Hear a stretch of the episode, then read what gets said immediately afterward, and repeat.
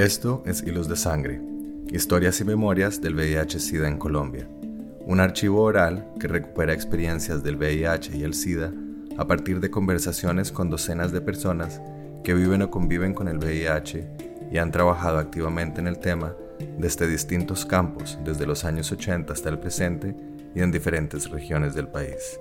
Yo soy Carlos Mota. Y yo, Pablo Bedoya. En esta sesión escuchamos a Manuel Velandia, sociólogo, cofundador del Movimiento de Liberación Homosexual en Colombia y pionero en las luchas en torno al VIH en el país, tema al que se ha acercado desde la producción académica, el activismo, la realización de campañas mediáticas y educativas, el performance y el arte plástico. Bueno, yo ahora diría que soy un investigador en educación y en salud. Em, soy un artivista marica y he hecho del arte como una estrategia política, aun cuando no todo mi trabajo es artivista. Mi trabajo se centra en temas de sexualidades y eh, básicamente me centro mucho en temas de cuerpo y el tema de las víctimas del conflicto armado muchas veces se cruzan. hago poesía, fotografía, escultura, grabado, performance, instalaciones. Eh, volví a hacer teatro, que hace años no hacía. En teatro hice diseño de vestuario y diseño de escenografía y parte del guion. Sí, o sea, soy bastante multidisciplinar. más bien transdisciplinar que multidisciplinar. Y em, soy víctima del conflicto armado colombiano.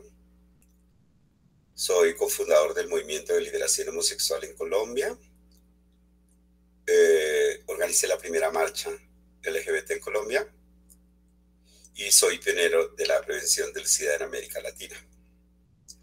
Viví como refugiado en eh, Europa por 12 años. Hace dos años estoy retornado a Colombia y actualmente trabajo en dos temas muy distintos. Uno con la sub LGBT de Bogotá, soy gestor cultural y de desarrollo de capacidades. Ayer justo di un, taller sobre SIDA, utilizando un modelo que se llama cadena de transmisión, que facilita entender muy fácil las enfermedades. Y em, lo que me di cuenta es que no están haciendo asesoría predes. Y eso me, me dejó como, ah, no puede ser verdad, cuando la gente necesita tanto el apoyo emocional.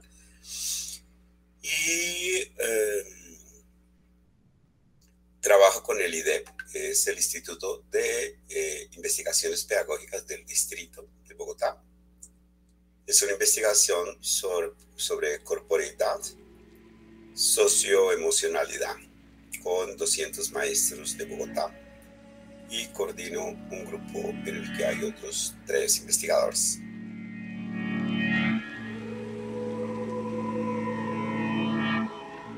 Una persona que yo había conocido eh, eh, se fue a vivir a los Estados Unidos y en 1981 regresó a Bogotá y estaba muy enfermo. Le hospitalizaron, yo le estuve visitando y luego resultó ser el primer caso oficial en Colombia. Realmente el primer caso oficial fue en 1982, en junio, una mujer trabajadora sexual eh, que eh, vivía en Cartagena y había ejercido su trabajo en Holanda. Eh, desde Ventana Gay nosotros teníamos suscripciones o intercambios con revistas de otros lugares del mundo. Y entonces nos empezaron a llegar artículos de la inmunodeficiencia relacionada con los gays. Entonces, eh, cuando yo empiezo a leer sobre el GRID, yo quedo como, esto puede ser grave. ya había tenido contacto con información sobre la epidemia de hepatitis B en San Francisco y en Nueva York. Yo había empezado a usar condones un año antes. O sea, que a mí el SIDA no me... Ya con lo de la hepatitis, como era por vía sexual, yo decidí usar condones. Entonces, cuando llega el SIDA, para mí no es una novedad. Ya tengo destreza, digamos. Entonces, pues eso me facilitaba como hablar con la gente del tema y todo. Y bueno, y mm, la Universidad Nacional decide hacer una investigación sobre enfermedades de transmisión sexual con financiamiento del Ministerio de Educación y eh, las facultades de cine y la facultad de enfermería. Y necesitan un sociólogo que tenga alguna aproximación a la salud. Y entonces yo ya había hecho como cosas de salud sobre enfermedades de transmisión sexual. Entonces eh, me invitan y yo acepto. Y en la primera reunión yo digo que me extraña porque no investigan con la población homosexual. O sea, porque que si tiene sentido hacer una investigación heterosexual para contar qué pasa con las enfermedades de transmisión sexual en Bogotá porque eso ya sería un sesgo, ¿no? Entonces dicen, no, que trabajar con, con los maricas es muy complicado, que ubicarlos es difícil. Bueno, yo ubiqué primero los maricas que ellos los heterosexuales, debo decir. Entonces, fue muy extraño porque ellos como que, bueno, y yo me inventé unas metodologías que en este momento no me podrían hacer porque vulneramos los derechos de la gente, ¿no? Que era ir a la consulta médica y decir, yo creo que tengo gonorrea en la garganta, ¿sí?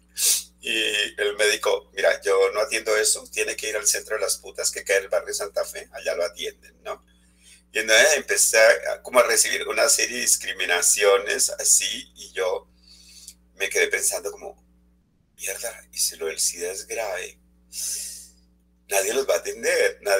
si, nada más con esto, que no tiene esa connotación mortal de las cosas, ya que tal que alguno le dé el grit, sí, o sea, va a ser tenaz. Justo estando en la investigación, muere la mujer en Cartagena. ¿Mm? Y entonces sale la nota de prensa y, y yo digo como, hay que empezar un programa de prevención. ¿sí? Yo propongo que en el video de, que se va a hacer para hablar sobre las eh, infecciones de transmisión sexual haya dos escenas en que se perciba lo homosexual para poder usar con esta población, ¿no? Una escena era que estábamos, eh, Jaimito y yo, que es mi cómplice para muchísimas cosas en la vida en esa época, estábamos en un restaurante en la calle y eh, él me pone la mano sobre la mía. Esa es la escena marica, ¿sí? Y luego hacemos como unas sombras chinescas que parece que estamos follando, pero realmente ni siquiera estamos cerca, ¿no? O sea, es solo para jugar con, con la imagen. Y se hicieron los pregrabados de, de cómo estábamos grabando cuando no había móvil. Entonces, sí, para mostrar cómo se había grabado porque sabíamos que, que iban a protestar. Pues el Ministerio de Educación quitó los fondos que todavía no había entregado. Entonces yo quedé como, oh, una enfermedad de maricas. El ministerio quita los fondos porque hacemos apología a la homosexualidad. ¿Cómo va a ser la cosa? Entonces, como que ya eso me da todavía el toque más grave y es, hay que hacer algo. Y entonces empiezo a hacer charlas en los bares, donde muchas de las respuestas es, no tengo ni idea, pero es que los científicos tampoco. O sea, porque es que no había datos. Em, yo empiezo rápidamente a hablar de los condones en los bares. Y cuatro años después, hasta cuatro años después, la Secretaría de Salud de Bogotá piensa que hay que hacer algo. Y buscan a un marica que saben que trabaja en SIDA y que hace cosas en los bares. Y entonces van a todas las peluquerías de mi localidad, que es esta de Chapinero, sí, y no me encuentran. Porque Pues porque yo no soy peluquero, yo era profesor en la universidad, ¿no? Entonces, pero ellos asumen si es marica es peluquero, ¿sí? Hasta que llegan a mi peluquero.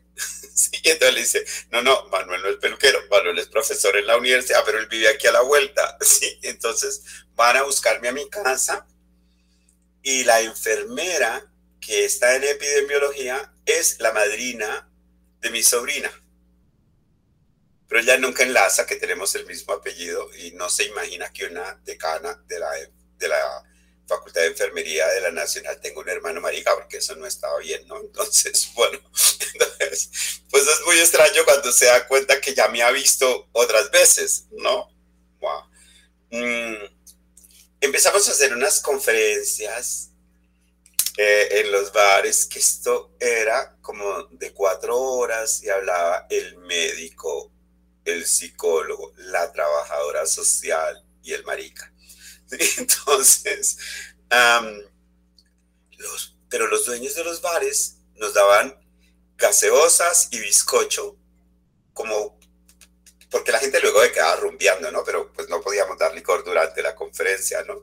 Pero la gente se quedaba en el bar. Entonces em, establecimos como un vínculo. Yo ya tenía vínculo con los dueños de los bares porque nosotros logramos que los bares pararan la música a echar discursos maricas. ¿sí?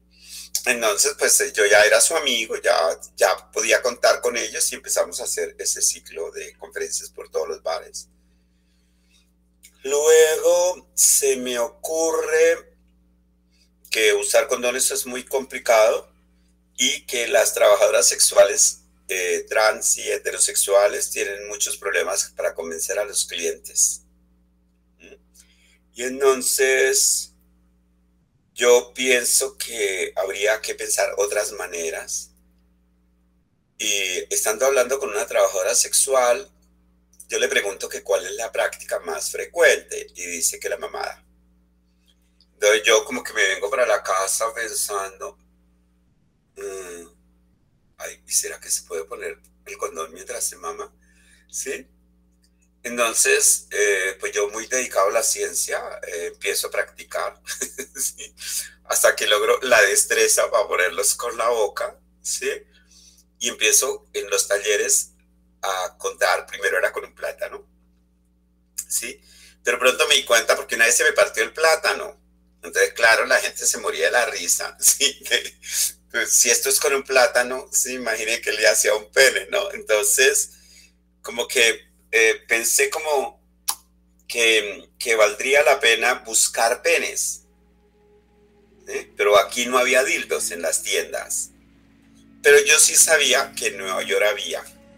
Entonces le pedí a un amigo que, que venía, que si me traía uno.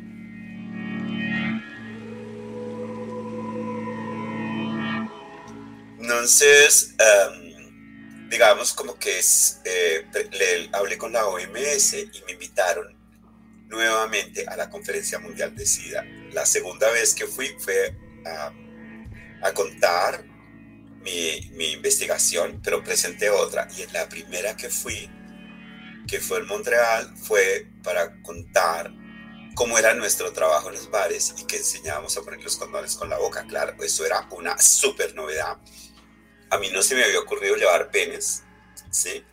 Em, y entonces eh, la gente preguntó que si yo podía explicar cómo era. Y entonces yo dije que si se conseguían un pene, pues que sí. Entonces por la noche alguien había conseguido un pene. Eh, realmente era alguien conocido de ACTAP, de Canadá. Yo había tenido contacto con los de ACTAP en Nueva York y me encantaba su trabajo porque yo ya era subversida. igual que ellos. Entonces, nosotros éramos los subversivos del SIDA, digamos. Entonces, yo acuñé en español la palabra subversida y a ellos les encantaba, ¿no? Em, y em, me encantaba porque ellos hacían activismo realmente, ¿no? Y em, empezamos como un, trabajo de, de, hacer lobby para que me dejaran hablar en la sala más grande de la conferencia que tenía 12.400 personas. Porque yo solo tuve taller para una sala de 2.400 personas, más o menos. ¿sí? Entonces, em, pues eso era la gran plenaria, Entonces, eh, llenamos de carteles toda la sala de conferencias, eh, pidiendo a la gente que firmara y conseguimos probablemente más de 7 mil firmas. Y fui el primer no miembro del equipo de salud hablando a todo el público en la conferencia mundial de SIDA. Pero resulta que esto tuvo que ver con que la conferencia mundial contrató a una agencia eh, inglesa que se llama The Panos Institute para que visitara 40 países en el mundo y encontrara líderes sociales para escoger uno por continente para ir a la conferencia mundial. Y entonces el de Panos se encontró en Nueva York, en un bar de maricas, que alguien le contó que había un marica en Bogotá que enseñaba a poner los condones con la boca. Ese hombre viene a Colombia, el otro le ha dado mi teléfono y llama a Antonio Mora. Y entonces yo, pues yo sé que para los ingleses el apellido más importante es el segundo, entonces digamos como que yo no le aclaré, porque el otro tampoco era un, no tenía muchas destrezas en el español ni yo en el inglés, y entonces pues eh, era como medio nos podíamos comunicar, ¿no? Él va ese día que me llama a la Secretaría de Salud de Bogotá, y en la Secretaría de Salud de Bogotá le dicen, nuestro vínculo con la comunidad es Manuel Velandia. Y entonces él pide que me llamen y yo voy a una reunión con la Secretaría de Salud de Bogotá. Mi cita con él es al día siguiente, pero ese día yo tengo en el bar un espectáculo con María Carolina, que fue una reina trans que nosotros escogimos para que en su show contara cómo se usan los condones y hablara sobre SIDA. Nosotros hicimos un reinado trans con 14 candidatas y les dimos un taller sobre SIDA y enfermedades de transmisión sexual y otro eh, sobre eh, sexualidad. Y la entrevista de actitudes era cómo respondían a las preguntas relacionadas con los temas. ¿sí? Entonces, María Carolina fue la que tuvo, era muy atractiva y la que tenía más destrezas. Nosotros hicimos un cartel con ella, después con un fondo norteamericano, en que ella estaba de brazo cruzado así, se subía para que se le viera teta, porque en ese momento no, no se usaban muchos rellenos ni esas cosas, y la frase era, soy hombre, uso condón. ¿Mm? Fue muy particular porque los gays y las trans eh, la identificaban trans, pero los heterosexuales pensaban que con las mujeres bonitas no piensan en usar condón. solo piensan en follar, ¿no? Entonces logramos como hacer como una estrategia. Em, eso fue súper interesante porque yo en, la conferencia, antes había otra conferencia, a mí me llevaron a Montreal por tres semanas, pero yo no entendía por qué, ¿cierto? Porque es que no me habían dicho. Quería que yo fuera a, a Montreal a encontrarme con gente que trabaja en SIDA y entonces primero hubo la primera conferencia mundial de ONGs, que se llamó Oportunidades para la Solidaridad. Y entonces eh, yo estaba ahí y la conferencia tenía traducción de las conferencias magistrales del francés al español y del inglés al español, pero no había traductores del español ni al inglés ni al francés. Entonces yo hice un lobby y era, por favor, los que hablen español, hablen en español para obligar a que haya traductores, ¿sí? Porque o si no hay, o si no, no hay solidaridad, no hay respeto con nosotros. Y entonces yo cogí el micrófono y echaba discurso en español de cinco minutos y no soltaba el micrófono. En la tarde teníamos traductores en todas las salas. Entonces los de la Organización Mundial de la Salud se me acercaron y me dijeron, ¿usted quién es? Yo soy tal persona. Ah, pero usted viene a la, a la conferencia eh, mundial de SIDA. Y yo, no. Sí, sí, usted está en la programación. Nosotros vimos su tiquete. Ah, sí, yo, ah, ah, vine a hablar a una conferencia. Yo no sabía. Y entonces mm, me dicen que yo qué pienso que se puede hacer en América Latina yo le dije, crear organizaciones que trabajen en el tema, habría que buscar eh, si ya hay organizaciones de gente homosexual, ir a los bares, a las peluquerías, buscar la gente, motivarla para trabajar, esas cosas.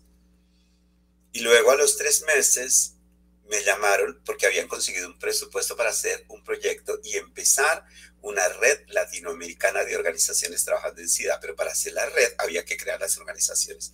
Así de que yo empecé a viajar por los países, a buscar los maricas en los bares, en las peluquerías, eh, referencia, si eran médicos, enfermeras, psicólogos, mm, nos interesaba más entrenarles en SIDA conseguirles presupuesto para que crearan una organización y hacer el primer proyecto.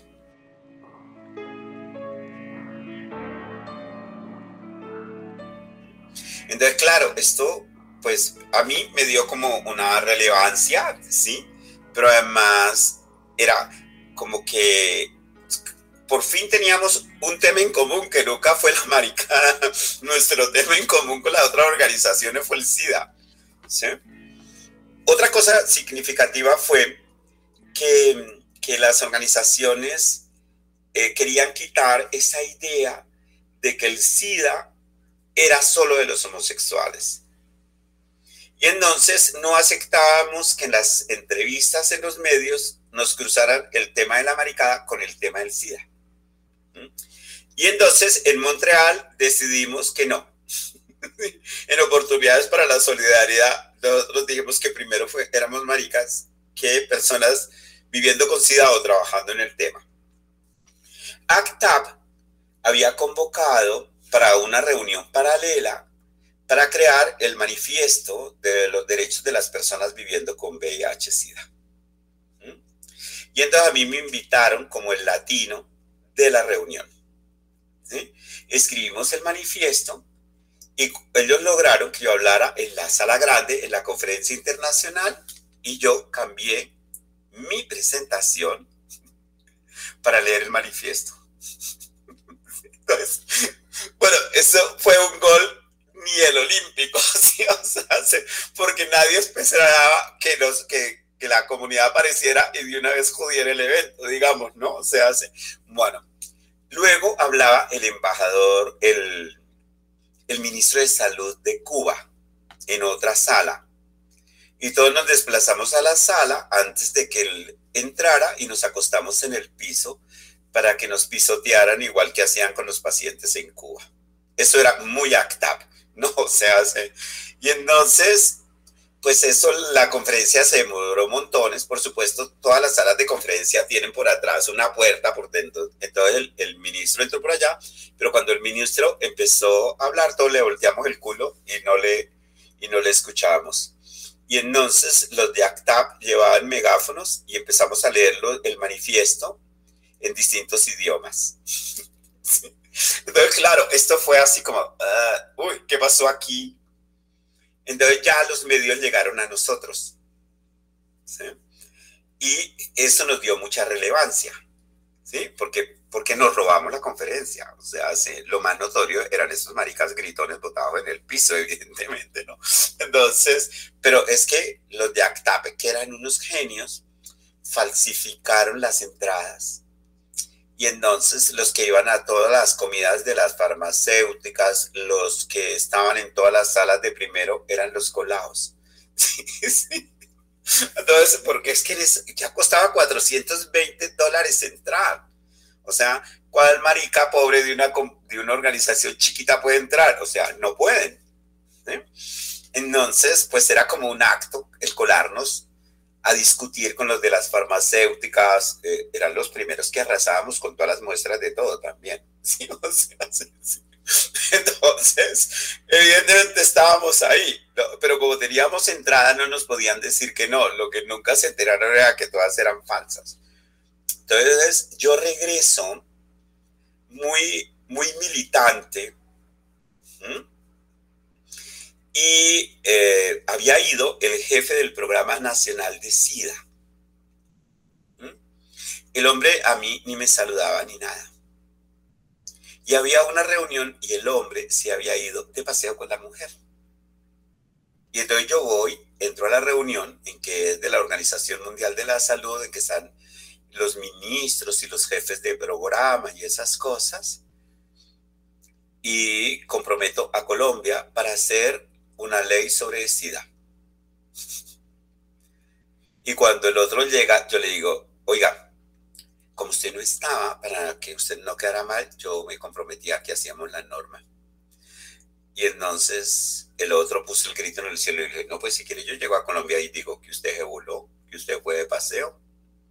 Y le hice un chantaje. Sí, sí, o sea, pero, a mí esas estrategias no me parecen lo más decente, pero en esa época yo era, era, yo era más políticamente incorrecto. Ahora soy eh, correcto transgresor. Entonces, eh, empezamos a hacer el decreto 549, que fue el primer decreto sobre SIDA.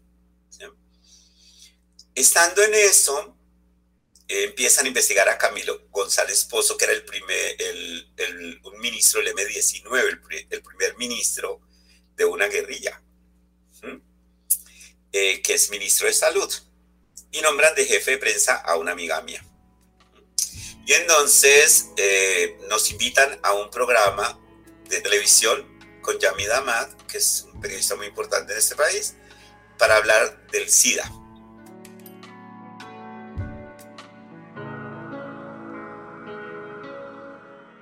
Me preguntan a mí en cuánto evalúa el Programa Nacional de SIDA de 1 a 5. Y yo, le, yo les pondría 3 con 1 como para que no se rajen. ¿sí? Y le preguntan a Camilo, ¿usted qué piensa? Él dice, yo estoy de acuerdo. Bueno, luego se pegó unas escachadas tenaces, pero yo me había acercado con él muy amablemente como para tener un diálogo y el otro no me paró bolas porque yo era como la mariquita que estaba ahí, ¿no? O sea, sí, entonces, y él era el ministro. Bueno, cuando llegué, cuando llegué a mi casa, me llama Gloria y me dice, usted mucho hijo de puta, ¿cómo, fue a barrer así con el ministro. Yo estoy hablando con Yamida a ver si podemos a, grabar nuevamente el programa y ahora el ministro me sale con que no, que el programa que salga así, porque así puede presionar para que haya fondos. sí, y yo, ah, bueno, eh, me vuelve a llamar como a los 20 minutos. El ministro quiere hablar con usted. Yo le dije, pero si el no quiso hablar conmigo. sí, y entonces me dijo, no, pero ahora quiere hablar con usted. Y entonces yo le dije, no, pues yo estoy muy ocupado, yo, si quiere la próxima semana. Me dice, pero usted es lo único que le corre el culo a un ministro con el que quiere hablar. Yo le dije, pero es que de verdad estoy ocupado. Bueno, entonces pongámosle fecha para la próxima semana. Y el ministro había hablado con la Organización Mundial de la Salud para que me contrataran como asesor. Y yo fui el primer asesor marica pagado por la OMS en el mundo para un ministro. ¿Mm?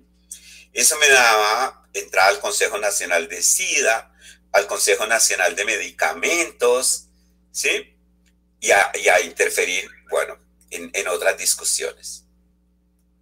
Se había hecho un cartel inspirado en el David de Miguel Ángel, en el, en el, en los dos dedos de Miguel Ángel, que un hombre le daba una mano a alguien que estaba en la cama y decía, recuerda que lo único que no te has de quitar es el condón.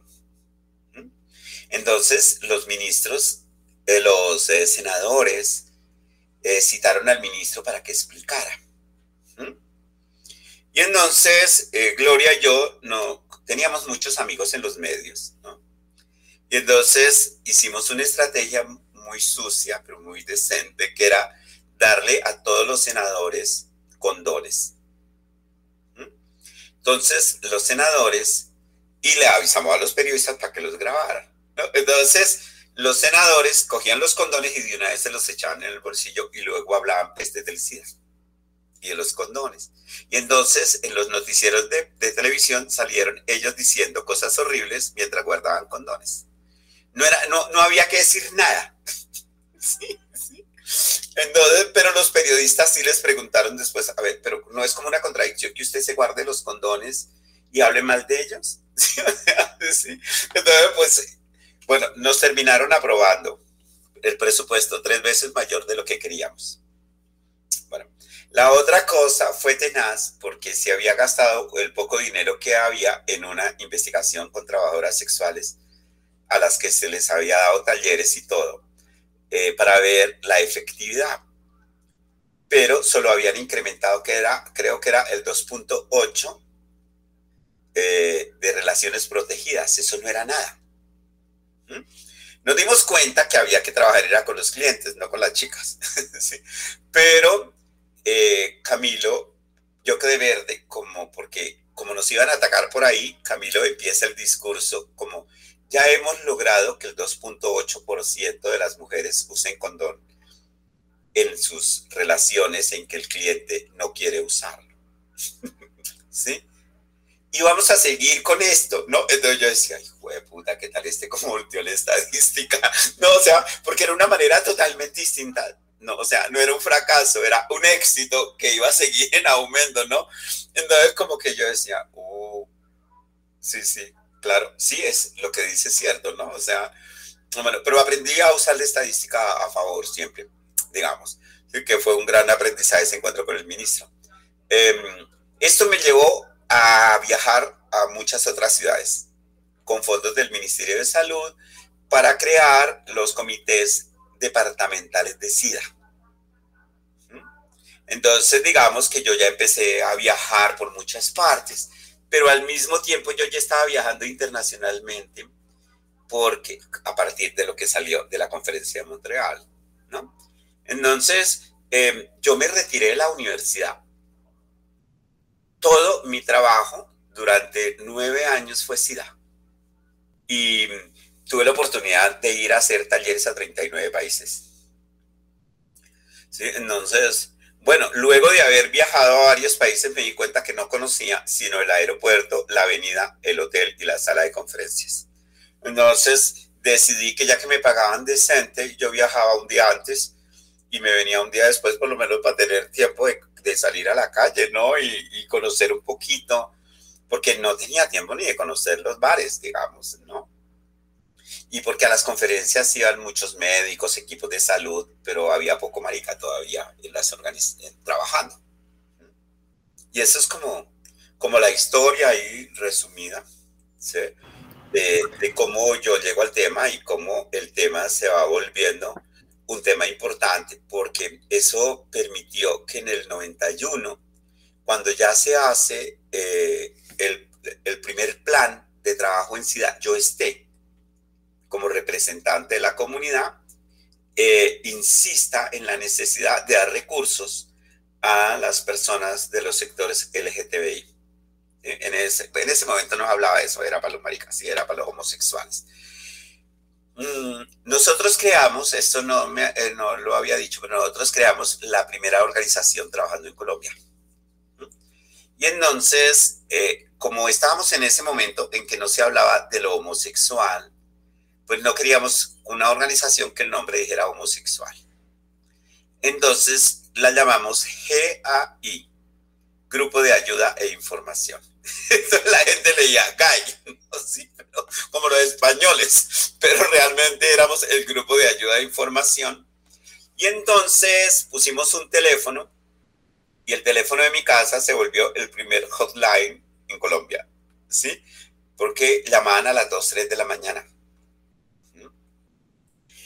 Eh, los del sindicato de la empresa de teléfonos de Bogotá me pidieron que hiciera una charla para el sindicato. Entonces me preguntaron que cuánto cobraba y yo les dije que si me conseguían un número de teléfono fácil, yo se la daba gratis. Y entonces me dijo, pero ¿qué piensas fácil? Yo dije, por ejemplo, como 3, 10, 10, 10. ¿Sí? Y entonces me dijeron, sí, vamos a mirar. Y miran y el número estaba libre. Entonces me dicen, ah, pero ese teléfono no es de su barrio, pero nosotros no hay problema, nosotros se lo organizamos. Y entonces yo ya tenía la línea 31010. Entonces a mí me invitaban a la radio, a la televisión, en la prensa, y yo decía, recuerde, 3, 10, 10, 10, 3 veces 10, 3, 10, 10, 10. Sí, esa era como la frase de siempre. Y entonces todo el mundo sabía el teléfono. Y entonces llamaban cuando estaban en crisis. Yo me levantaba, eh, contestaba el teléfono y seguía durmiendo como si no hubiera pasado nada. O sea, yo me acostumbré a contestar las llamadas así Luego ya empezamos a invitar estudiantes de la nacional, básicamente, de, psicología, eh, antropología, trabajo social, para que hicieran voluntariado con nosotros. Y empezamos una estrategia para ingresar a la universidad que era que todos los estudiantes que venían les dábamos un curso de 40 horas sobre SIDA y enfermedades de transmisión sexual. Eh, luego les dábamos un curso de 40 horas que se lo certificábamos sobre sexualidad. Y luego hacíamos un taller de 40 horas sobre prevención y hotline. Y luego escogíamos los voluntarios. sí, pero ya le habían metido 120 horas de rollazo profundo, ¿sí? Y entonces, em, los que se quedaban, eh, pues era gente buenísima. Muchos de ellos hicieron tesis relacionadas con el SIDA. Eso ah, obligaba a los maestros a trabajar sobre el tema. Yo em, me invitaban a la Universidad Nacional a dar un curso de investigación cualitativa y todos los ejemplos que yo ponía eran sobre SIDA también. Entonces, digamos que eso nos permitió como la entrada a la academia, los estudiantes empezaron a trabajar con nosotros como parte del equipo de investigación y ellos firmaron los artículos científicos y los libros, ¿sí? Que era como una, nosotros no les pagábamos, pero era como una responsabilidad ética con ellos. Entonces, los estudiantes que trabajaron con nosotros, todos, todos, todos tienen cargos importantes porque cuando entraron a trabajar tenían mucha experiencia. Entonces, digamos que hubo un momento en que nosotros teníamos 12, 15 personas voluntarias contestando la línea y tuvimos que poner derivaciones de línea, o sea, que entraron muchas llamadas a una misma número, pero eran números de teléfonos diferentes, ¿no? Y hacíamos talleres y todo. Luego logramos, la Secretaría de Salud de Bogotá nos contrató para hacer una formación.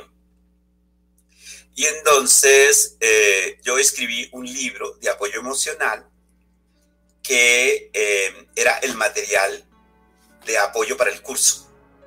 El libro se llama Alternativa Vital.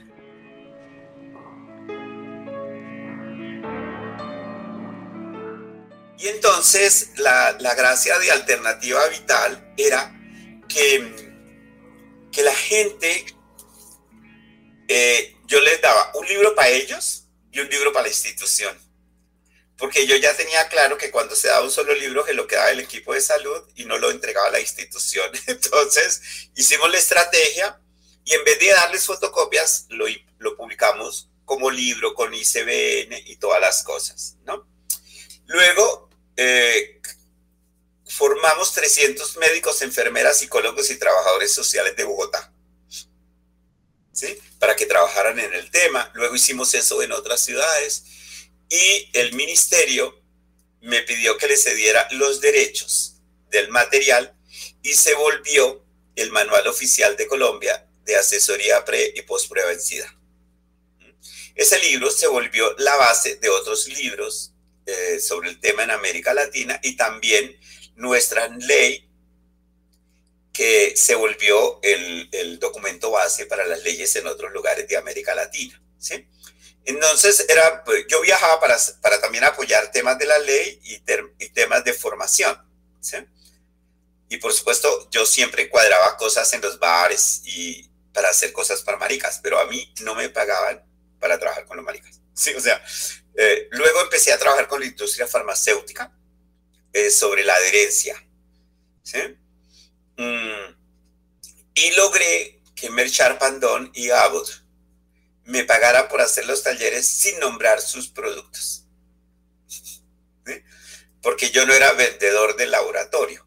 Yo lo que trabajaba era sobre prevención y acompañamiento. Entonces, yo hablaba de los inhibidores, pero además era que el, medicamento de Abbott pues se usaba mezclado con otros eh, medicamentos.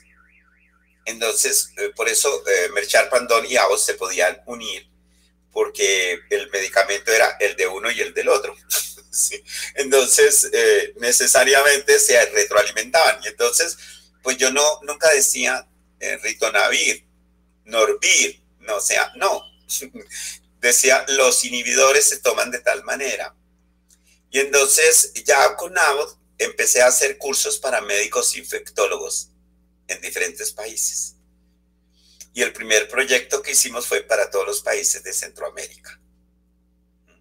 Eso eran unas maratones tenaces, porque como Centroamérica está chiquito, nosotros llegábamos, hacíamos un desayuno de trabajo, em, eh, luego un almuerzo de trabajo, luego una conferencia para la comunidad y en la noche eh, dormíamos en el hotel y madrugábamos a viajar al otro, al otro país, ¿sí?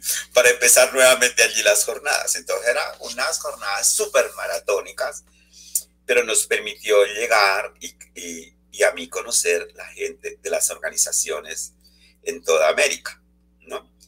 Eh, un compromiso que yo adquirí con, con, eh, con la OMS, eh, ellos consiguieron un fondo de la Fundación Ford, fue crear una red latinoamericana. Entonces, con esas organizaciones que yo ayudé a crear, creamos la red latinoamericana de organizaciones trabajando en SIDA. Y en Colombia hice un primer directorio de organizaciones trabajando. Y entonces em, está empezando eh, la integración de personas viviendo con VIH para crear organizaciones. Y entonces de ahí surge Recolvi, la red colombiana de personas viviendo con VIH. Yo diseñé el logo de Recolvi. Y luego me echaron porque no tenía VIH. Sí, pero bueno, pero, pero bueno, era evidente porque era su tema, ¿no? O sea, yo, yo no, yo era muy positivo, pero no vivía con VIH. Entonces, digamos que yo entendí que me echaron, pero cuando me echaron de ahí, me rescataron los de la red latinoamericana, la red centroamericana. Y entonces fui a trabajar a Costa Rica y a El Salvador y a Panamá con la red centroamericana. ¿Sí? Entonces, digamos, como que me trasladé para allá, hacia los viajes, ya para, como los había conocido en los viajes con la industria farmacéutica, ONUCIDA les dio fondos a ellos y yo hacía formaciones en Centroamérica. Entonces yo siempre he sido como un, formador, pero muy investigador. Es decir, a mí la gente me decía, no, es que yo no me puedo tomar el inhibidor, tal cosa, ta, ta, ta. Y yo empezaba a buscar cómo debería tomar, cómo la adherencia. Entonces yo desarrollé otras cosas que eran súper novedosas. Talleres de muerte y duelo. Porque como al principio todos se nos morían. ¿sí? Entonces yo hacía talleres para las parejas y talleres para la familia, pero hacía talleres de muerte para las personas que vivían con el virus. Y eh, conseguíamos cajones fúnebres y los metíamos en cajones. Esto suena así como yo, sí. Y era quien, estando en el cajón, reflexionaban sobre quién vendría a verme después de muerto.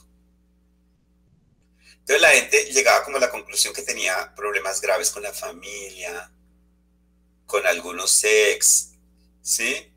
Como que era más hijo de puta de lo que pensaba y nadie iba ahí, ¿sí? Y entonces eso les mejoraba como los vínculos con las otras personas, digamos.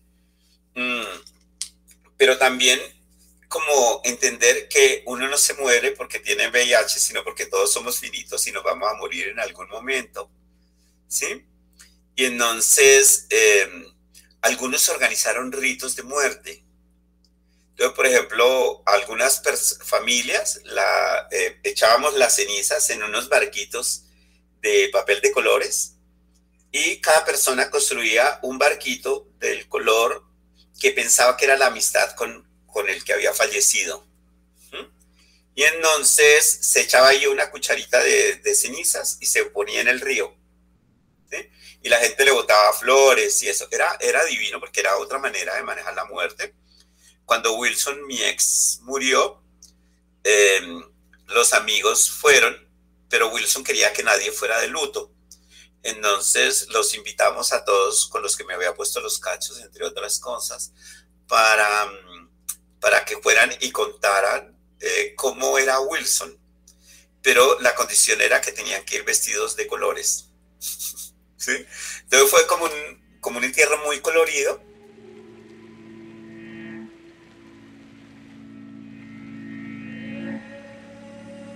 Otro proyecto que nosotros hicimos que era mm, rarísimo, era, nosotros lo llamábamos por tomar el pelo, polichado y buenas prácticas, ¿sí? Pero polichado y buenas prácticas eh, era aprender a vivir con VIH realmente, ¿no? Entonces nosotros íbamos al hospital visitábamos las personas que tenían un diagnóstico reactivo y les llevábamos primero el servicio de polichado, que era un amigo que les cortaba el pelo, otro que les cortaba las uñas, les arreglaba la barba y los dejábamos bonitos. Entonces la gente de pronto se miraba y se sentía mejor, porque es que la gente se va dejando como hasta las lagañas, la barba y toda horrible, a algunos se les afecta el, el, pelo y la barba les queda ahí como lisa, como parada.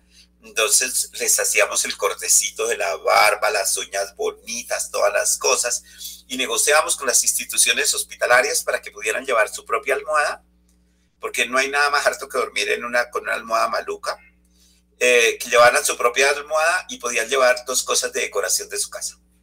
Entonces los hospitales teníamos cuadros, ¿sí? Eh, una cosita en la mesa de noche con la foto del novio, como cosas así, ¿no? Lo otro que logramos que los hospitales hicieran es que nos dejaran sentar en las camas. ¿Mm? Los hospitales les parecía tenaz, ¿sí? Y entonces yo era como muy cínico, ¿no? Yo le decía, ay, pero si la loca se va a morir de todas maneras, porque por lo menos que los últimos días sean positivos, ¿no? Entonces los médicos se quedan como mirándolo a uno como, ay, qué horror, ¿no? Pero, pero sí, o sea, si no se va a morir, pues por lo menos que los últimos días sean agradables, pero si, si sigue vivo, pues, pues por lo menos que el recuerdo del hospital no sea tan maluco, ¿sí? Y entonces logramos que las instituciones hospitalarias nos permitieran hacer ese tipo de actividades, ¿sí?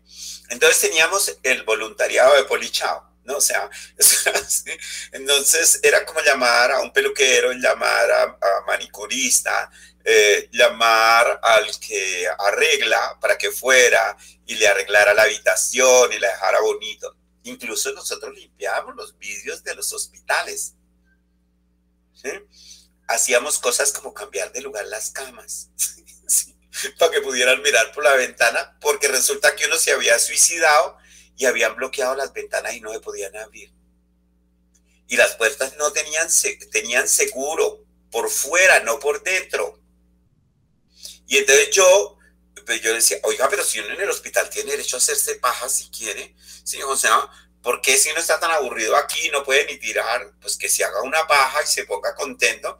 Claro, las enfermeras quedan verdes así, pero luego decían, sí, nosotros a veces entramos a la habitación y se hay gente masturbándose, ¿no? Mm, entonces, porque es que la vida sigue, ¿sí?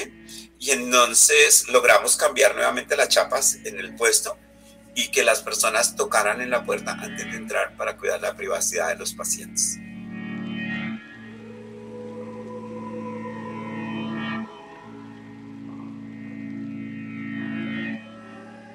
En Cali, por ejemplo, está Osvaldo Rada. Sigue siendo un líder todavía. ¿sí? en Bogotá estaba Henry Ardila, que era médico, yo acabo de hacer una obra en homenaje a él que está en el centro LGBT de, de Usaquillo, ¿sí? Eh, y, me dolió mucho que cuando puse la foto dentro del pasillo de la memoria, nadie sabía quién era Henry Ardila, porque la gente se acuerda de los líderes maricas, pero no de los líderes del SIDA. ¿sí? Entonces me parecía súper respetuoso que Henry estuviera ahí en la memoria marica de Bogotá, ¿no? porque fue el primer médico oficialmente homosexual trabajando en SIDA en Colombia entonces merecía su espacio en la historia. Eh, Henry hizo la Liga Colombiana en lucha contra el SIDA. Eh, Bernardo es un sacerdote eudista que hizo el primer hogar eh, que se llama Eudes. Bernardo multiplicó los hogares, pronto hubo cuatro. El, el hogar tenía cajones donados porque como los incineraban, entonces los cajones ya no se quemaban y entonces le donaban los cajones usados para usarlos con otros muertos, ¿no? Esto, era como una cosa rarísima. También hubo, no me, no me acuerdo si se llama Verónica, era el primer hogar para niños viviendo con VIH. Logramos que el Instituto Colombiano de Bienestar Familiar no informara sobre el estado de cero prevalencia de los niños que estaban en adopción. Porque antes le informaban a la gente, todos lo rechazaban. ¿sí? Pero es que si uno adopta con amor, tiene que adoptar porque la persona que yo adopte se puede enfermar o no, pues, o no se puede enfermar, ¿sí? Em, tuvimos discusiones con la Cruz Roja también muy importantes, que fue como la primera ONG grande internacional trabajando en Colombia en el tema, porque ellos no aceptaban donadores eh, homosexuales, ¿no?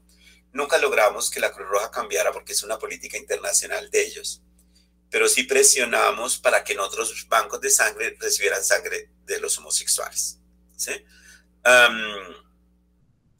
había organizaciones en Cúcuta, en Ibagué, en Pereira, en Medellín, en Barranquilla, en Tunja, en Bucaramanga.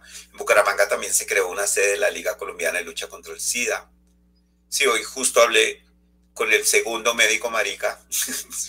esa llamada que les conté que se demoró 35 minutos de visita fue ese médico Solano, ¿sí? que fue el primer médico trabajando en Santander, que es una zona supremamente machista. Ellos hicieron la primera organización trabajando con homosexuales y la primera organización trabajando en SIDA, que fue como una sede de la Liga Colombiana de Lucha contra el SIDA. Entonces, digamos, como que cuando yo hice ese directorio era porque ya se había extendido la red, ¿no? O sea, ya había más gente trabajando en las otras ciudades. una cosa que fue muy interesante es que muchos de esos primeros de las organizaciones, yo los formé a todos. Luego, em, Colombia ganó un recurso del Fondo Mundial de SIDA, Tuberculosis y Malaria. Y eh, ONU-SIDA eh, puso en la coordinación a, la OIM, ¿sí? a la Organización de Migraciones de las Naciones Unidas en Colombia. Em, y a mí me contrataron como asesor eh, ese es el proyecto más grande que ha habido en Colombia. Trabajamos en 48 municipios, 52 programas, 600 mil jóvenes, el 33% víctimas del conflicto armado colombiano. El proyecto trabajaba sobre SIDA y enfermedades de transmisión sexual, sobre construcción de empresa para jóvenes y sobre educación en sexualidad. Nosotros hicimos, uh, para mí es importantísimo porque yo creo que yo tengo libros de amplísima circulación. Es que nosotros hicimos 600 mil ejemplares de cada libro.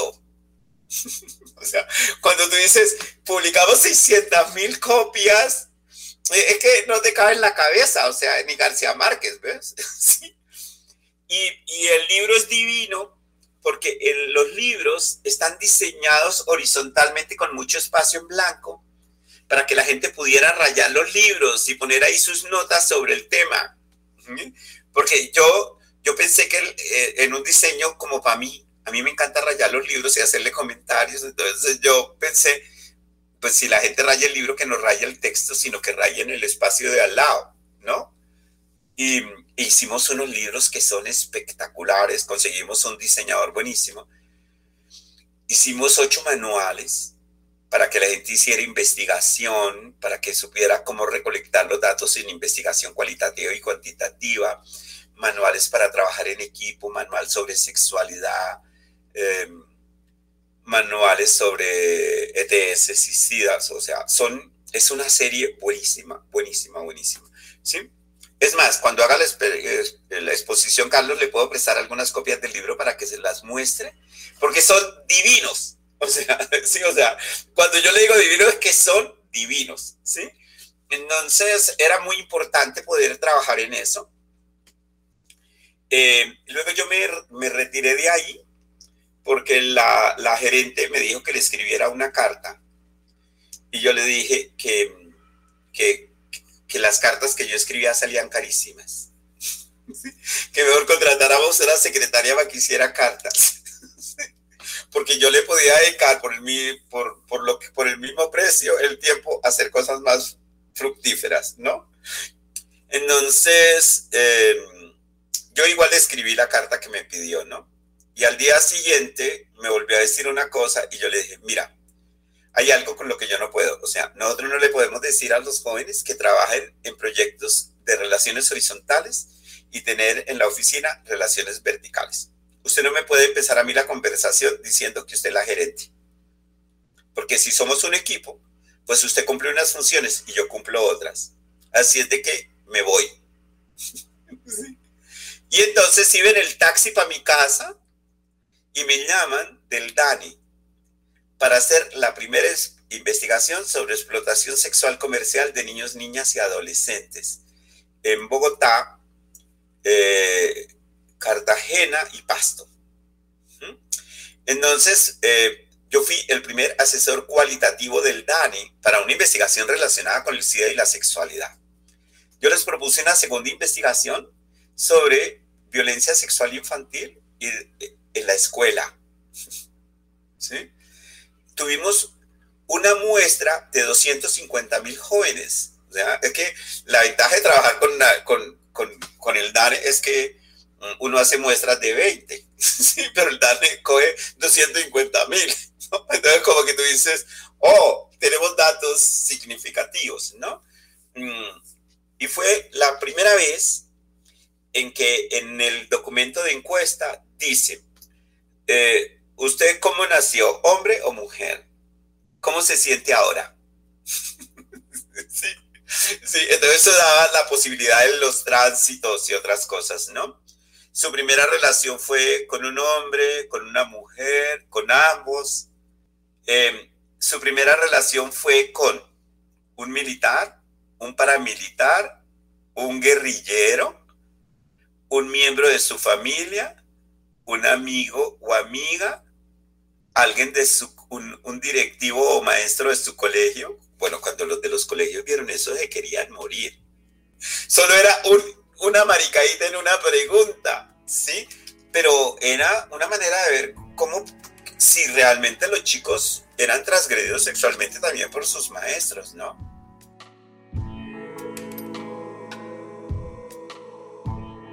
Cuando, cuando nosotros hicimos la otra investigación, eh, descubrimos que en Bogotá eh, los paramilitares traficaban con niños y los ponían en el puteo y eh, a los niños les cobraban el cepillo de dientes, el jabón, la ropa, el arriendo.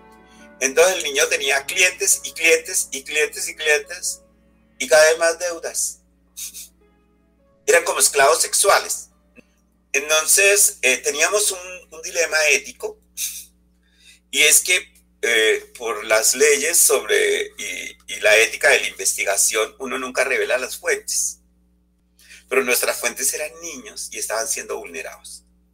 Bueno, eh, cuando estábamos en la discusión se coló de alguna manera eso y empiezan a amenazarme nuevamente de muerte.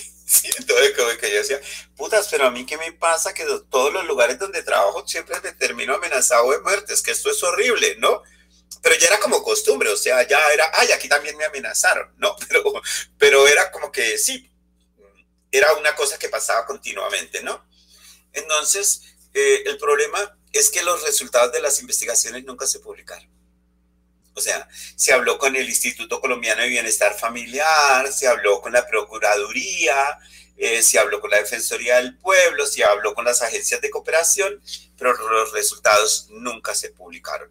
Yo había firmado eh, como un convenio sobre protección de datos y legalmente yo no puedo publicar esa información. Yo todavía la tengo en mi archivo, ¿sí? Pero no la podía publicar. La investigación fue rarísima con los niños, porque contratamos eh, psicólogos, trabajadores sociales y sociólogos, donde nos interesaba su interés por el tema, pero sobre todo su memoria. Porque resulta que en el puteadero tú no puedes sacar el formato para hacer las preguntas. Entonces iban por parejas y como clientes.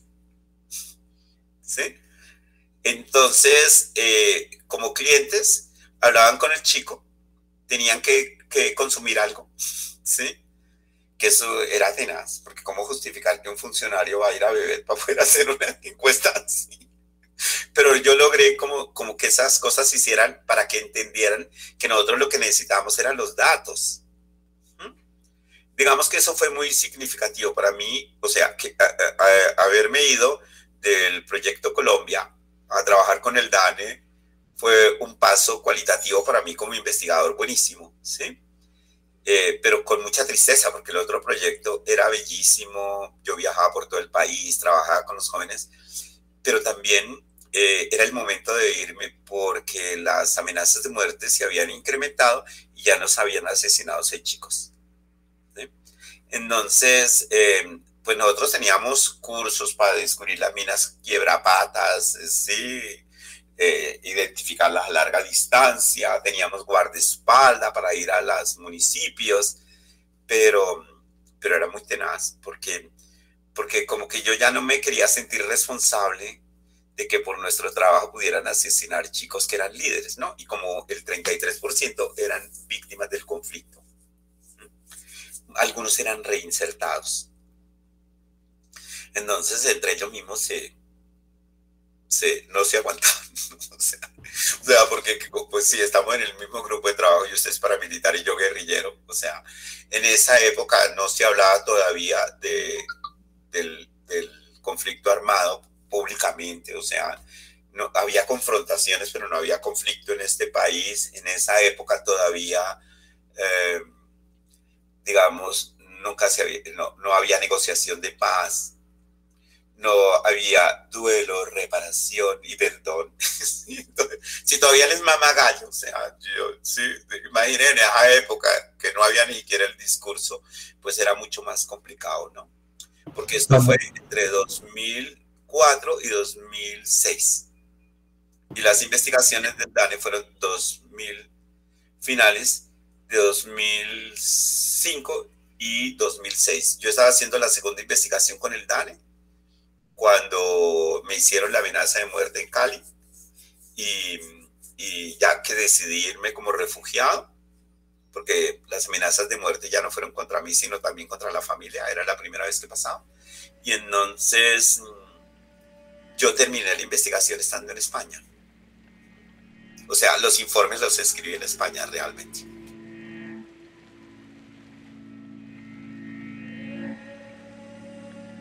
Yo viajé eh, al Caquetá para hacer un, taller. Y estando en el hospital, ah, llegan en una moto y me dicen que me tengo que ir con ellos. Y el director del hospital dice que lo buscan y que se tiene que ir con ellos. Y los de la industria farmacéutica que me habían llevado estaban como, pero igual había que irse, o lo matan a uno, ¿no? Yo me fui con el, con el hombre en la moto. Yo odio las motos además, entonces yo iba súper nervioso, más por la moto que por el secuestro, realmente, o sea, es muy extraño, pero yo como que yo estaba pensando cómo se maneja el secuestro, pero yo tenía pavor de estar en la moto a toda velocidad, ¿sí? Em, llegamos y me dicen, mira, es que tenemos un caso de SIDA y no sabemos cómo manejarlo. Entonces yo les explico el riesgo que hay, que si hay un atentado y este llega a sangrar, que pudiera pasar. O sea, como, como que yo nunca había hecho el análisis, ¿qué pasa si estás en una toma guerrillera y tienes VIH? O sea, sí, porque no es como el tema, ¿no? Entonces como que ahí yo empiezo como a pensar la cosa. Mm, y luego eh, yo le digo, pero mira, la persona tiene que tomar unos medicamentos que llaman inhibidores, tal cosa Em, eh, en Colombia las personas, si tienen 100 semanas en la seguridad social, tienen derecho a los inhibidores, pero si están en el CISBEN pueden interponer una tutela y el CISBEN le tiene que dar los inhibidores. Nosotros nos habíamos vuestro especialistas en tutelas, o sea, porque, porque incluso teníamos un formato en que le decíamos, ¿qué EPS? ¡Pum! Cambiaba ese dato, ¿no? ¿Cómo es su nombre y su número de data? Eh, ¿Cuándo lo diagnosticaron? ¿Cuántas semanas llevan? Y el resto era igualito. sí, sí. Entonces, em, nosotros ganamos más de 400 tutelas de ese tipo. ¿sí? y entonces, em, a los tres meses, yo estoy en mi casa y Esperancita va a abrir la puerta y dice que el señor en la, en la puerta no tiene cita, pero que usted lo conoce. El que tenía VIH era el que me había recogido en la moto y iba apoyo emocional a mi casa. Entonces como que tú quedas así como, oh carajo. O sea, que estos no son los que me amenazan a mí, porque estos vienen a mi casa a pedir mi ayuda, a no ser como la doble moral, ¿no? O sea, como que tú te quedas pensando en esa cosa. Otro día íbamos a hacer un taller en un pueblo cerca de Chiquinquirá. Íbamos en carro y nos paran el carro y nos dicen que tenemos que ir a un pueblo. Eh, cuando llegamos, esto es de Almodóvar. Hay enfrente de la catedral, en la otra calle, pues enfrente, una casa con la ventana abierta, donde se ve una cama que le ha puesto unos ladrillos atrás y la cama está así, en oblicuo, y está el cura saludando a la gente. Eso es para una performance, para una obra de teatro, para una película, porque es divino, ¿no? Entonces, mm, me dicen que es que el cura tiene cáncer y necesitan hablar conmigo. Pero no, el cura no tenía cáncer, tenía sida. Entonces, dos de los paracos estos entran conmigo al, diálogo con el cura. Eh, y yo les explico como que hay que mejorar el bienestar y la calidad de vida del cura, que, esto es una mierda que a uno les pongan.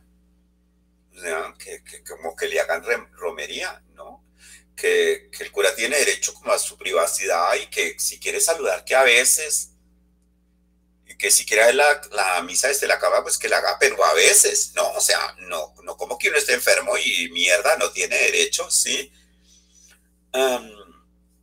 Entonces me dicen que quieren que vaya un médico, pero ninguno de los que sale en televisión conmigo. Porque la gente va a pensar que el padre tiene sida. ¿Sí? Entonces, em, yo les, les, les, bueno, pues tienen todos mis datos también, o sea, ya había que yo iba para un pueblo, imagínense. Sí. Entonces eh, me llaman y yo ya he hablado con un médico que estaba trabajando en SIDA, que, que nunca ha salido en los medios, porque no le gustaba, ¿no? Y él va, lo recogen en su casa en Bogotá, lo llevan a la consulta y lo vuelven a traer, ¿no? Entonces nos decían, ah, estos paracos son los que nos... O sea, ni esos guerrilleros ni estos paramilitares son los que me amenazan porque si no, no se hubieran comportado tan decentemente conmigo. Por otro lado, eh, eh, yo estuve en, un, en Puente Boyacá, en una plantación de palma africana en donde había 2.500 trabajadores y 7 casos de SIDA. Eso era una prevalencia altísima. ¿Mm? Entonces me dicen que si yo puedo hacer una charla de prevención y yo les digo que sí, pero que tenemos que hacer un trabajo cualitativo para saber qué es lo que pasa, porque la prevalencia es muy alta. ¿sí? Eh, era que era mucho más alta que la prevalencia de los gays. Entonces algo pasaba y se suponía que ahí la mayoría eran heterosexuales, ¿no?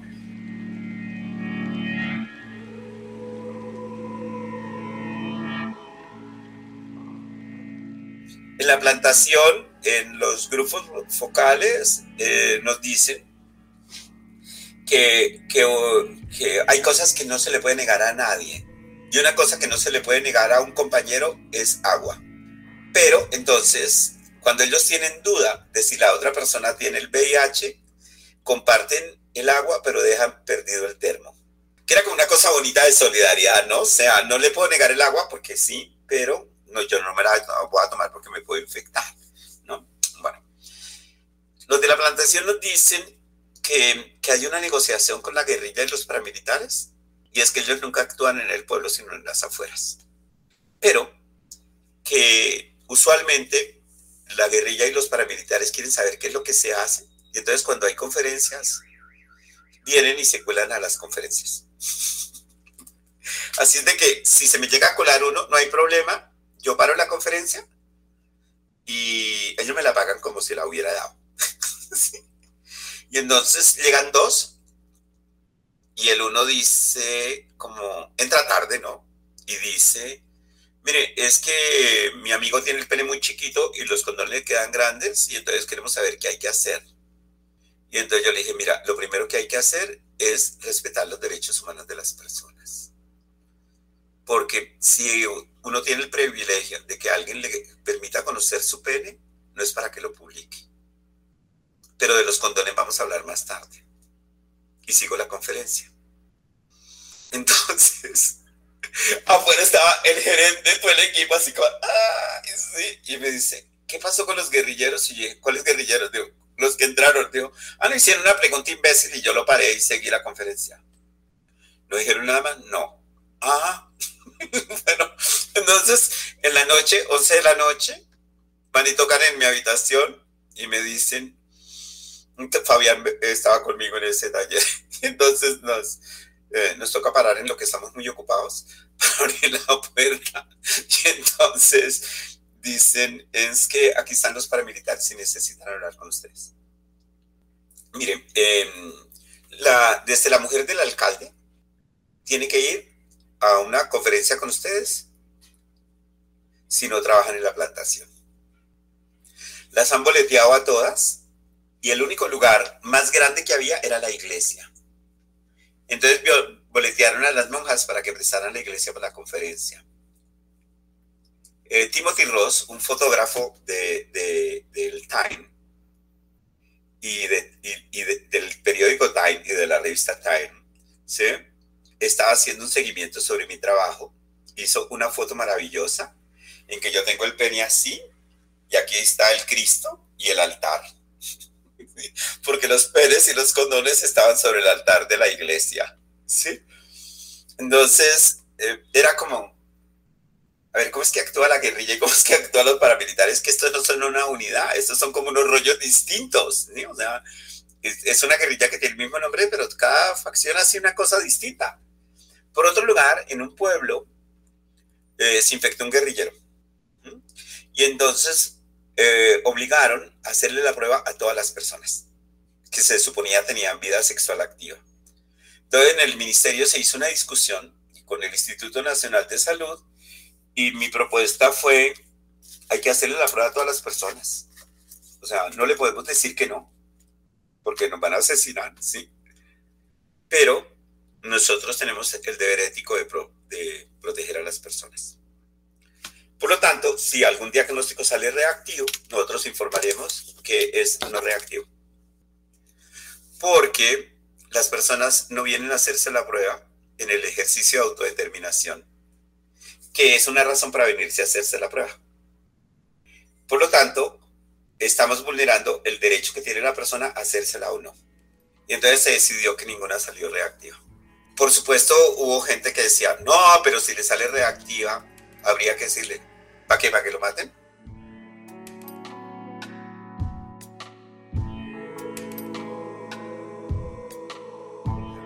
Fíjense que, por ejemplo, el, paramilitar del grupo que me, que me amenazó era Marica. Y presentó primero nuestro proyecto ley de parejas. Entonces uno dice como, bueno, todo el mundo sabe que Araujo es marica. O sea, un candidato paramilitar que hace una campaña enfocada en su boca y en sus ojos. o no hay nada más marica, o sea, era, era más marica que la campaña nuestra.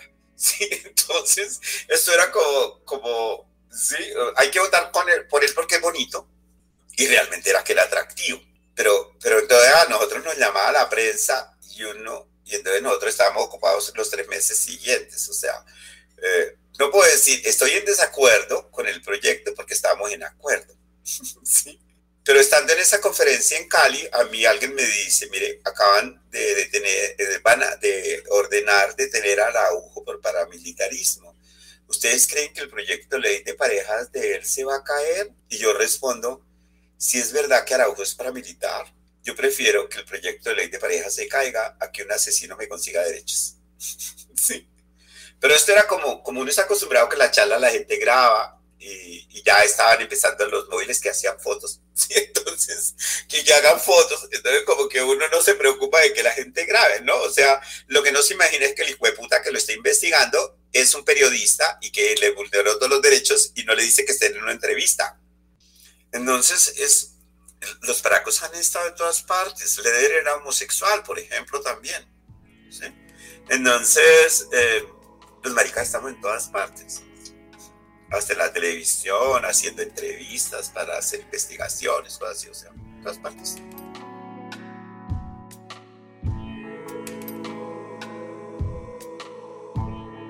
La gente suele creer que el arte solo se relaciona con el disfrute del espíritu. A lo que habría que preguntarse qué es el espíritu, pero de eso no voy a hablar ahora. Pero eh, pareciera que solo tiene que ver entonces con el disfrute.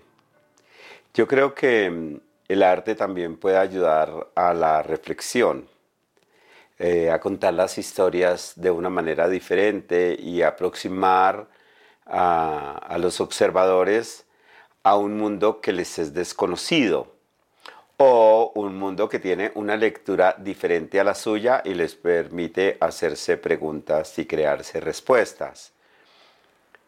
Yo, eh, mi primer acercamiento al arte, no sabía que era arte, digamos, y empecé a hacer performance.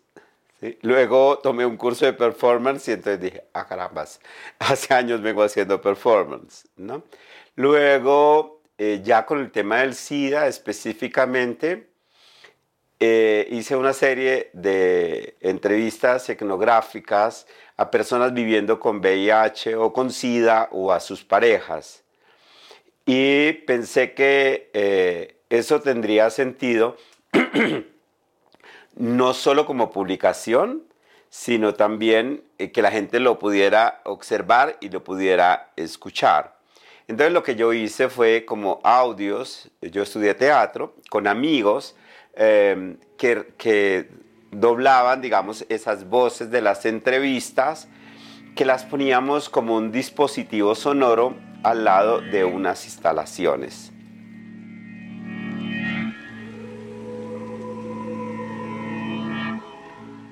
El, el, arte nos han dicho que es como el disfrute del alma o el disfrute del espíritu como el alma no existe, pues de pronto será el disfrute del espíritu, pero no me voy a centrar en decir qué es el espíritu en este momento. Entonces, dejémoslo.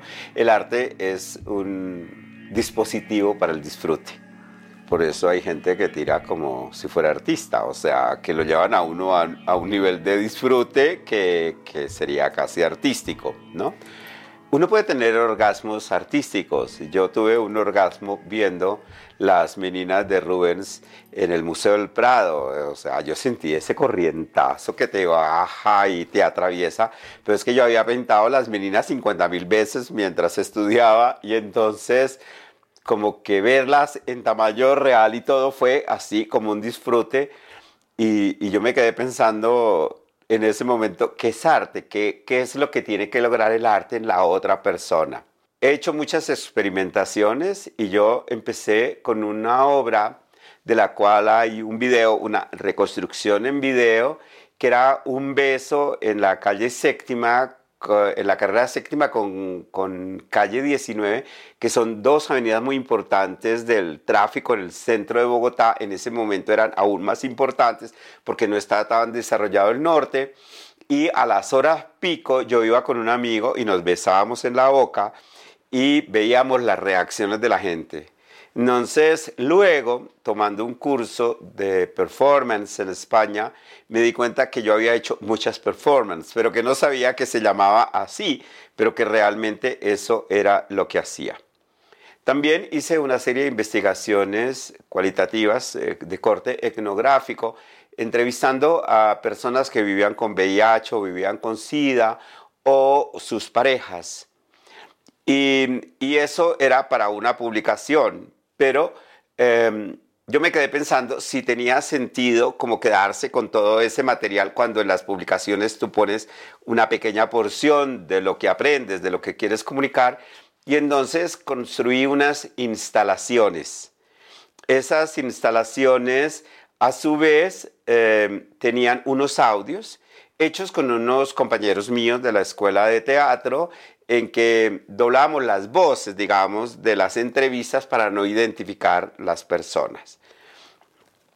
Eh, digamos que em, esas instalaciones lo que permitían era como oír de viva voz el audio a través de unos audífonos de lo que representaba la obra, que no era una explicación de la obra, sino el texto de la vida real en el que se basaban las personas. Yo he usado ese tipo de dispositivos, los sigo utilizando, entonces eh, en obras, por ejemplo, relacionadas con, con las víctimas del conflicto armado, hay una obra en que cuando tú cruzas cerca de la obra, eh, un dispositivo sonoro se activa y te grita, hijo de puta mal parido, lo vamos a matar, pero es, son media hora de insultos, o sea, que si tú vuelves a pasar, ya te trata de lesbiana, de trans y, y te sigue insultando, ¿no? Mm, he hecho otra serie de trabajos y es que usualmente cuando la gente llega a una galería, eh, parece que la obra ya está hecha y terminada. A mí no me gusta esa idea. Yo siempre termino montando lo que había dicho que no, eh, o sea, lo que monto no es lo que había dicho que iba a hacer, ¿no? Y entonces eh, la gente espera que tú le des como un catálogo de mano. Yo he hecho impresiones de amenazas de muerte. Entonces cuando la gente llega, recibe una amenaza de muerte original. ¿sí? Y, y, como no hay nombres, entonces tú puedes ser como ese marica, como esa lesbiana a la que están amenazando y eso te lleva como un poco a entender qué es lo que pasa cuando alguien es víctima de una amenaza. Luego, eh, estando ya en España, yo me hice como una de esas preguntas que uno hace cuando tiene tiempo, aun cuando está haciendo doctorado simultáneamente tenía tiempo. Era, ¿qué quiero ser cuando grande? ¿no? yo, ah, yo quiero ser artista, fotógrafo. Y entonces yo venía, durante mucho tiempo había hecho fotografía, ya incluso había hecho exposiciones, pero no había pensado como, yo quiero ser fotógrafo. Y entonces fui a, a un taller de formación con Mira Bernabeu, que fue muy interesante porque la mayoría de las personas se retiró a la mitad del, primer día porque él dijo, ¿para qué trajeron una cámara fotográfica? Si lo que vamos a aprender es, cómo se produce una fotografía. Entonces la gente quedó así como, mm, ¿qué pasó aquí? ¿no?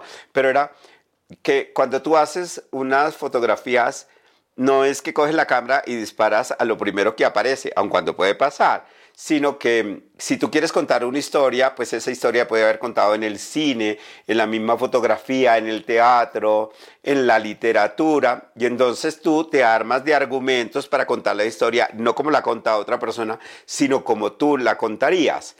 Y a mí eso me pareció genial y ya dije, sí, sí.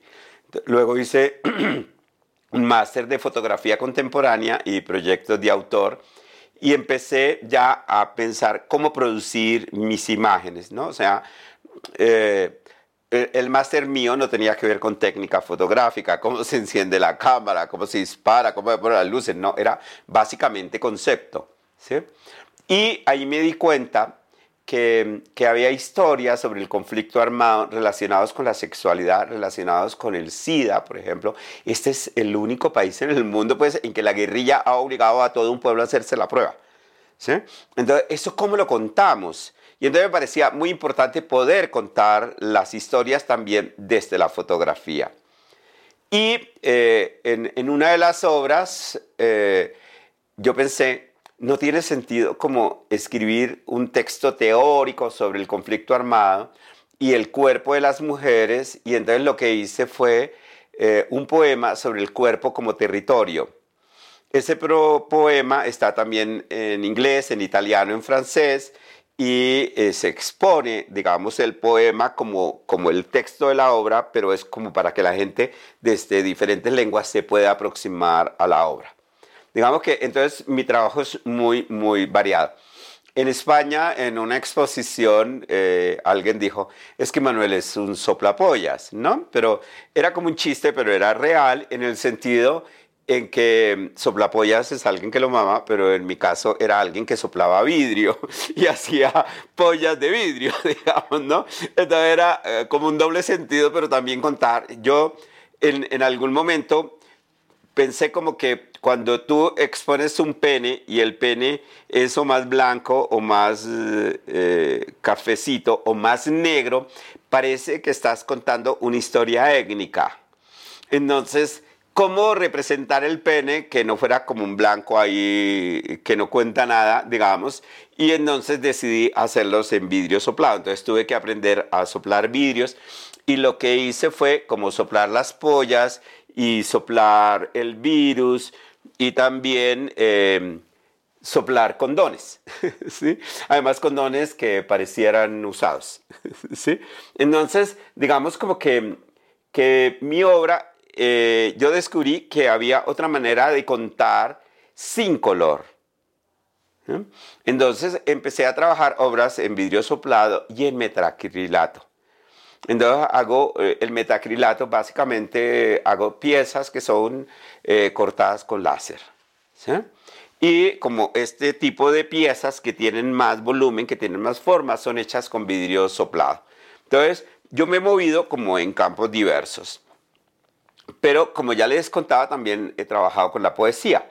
Entonces, he hecho poesía relacionada con el SIDA. Por ejemplo, esto es un poema para Wilson.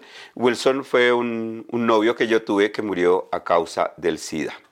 Voy a ponerme las gafas porque yo soy un poco ciego, pero me las quité para que usted me vean los ojos más bonitos porque los tengo atractivos también. El amor no es suficiente. Inundados nuestros cuerpos con almizcle de semen y loción, sentimos venir la muerte, cabalgando en el espacio, en un ritmo diferente al nuestro, acompañada de lágrimas, palabras tiernas, negativas de amor. En su mano, una guadaña me recordaba lo que tú vivías. Sentí miedo. No puedo negarlo. Entre la muerte y nosotros había muchos hechos. En medio de sonrisa dijiste, no fue mía la culpa. No importaba sentirse culpable. Yo a ti te amaba. Ese no era el antídoto. Un condón no podría separarnos. Sé que hice lo correcto. Tu amor bien valía la pena. Contigo aprendí que vivir con el SIDA no te hace diferente. Esto es de un libro mío que se llama precisamente Déjame penetrar por ese oído, poemas para mis hombres.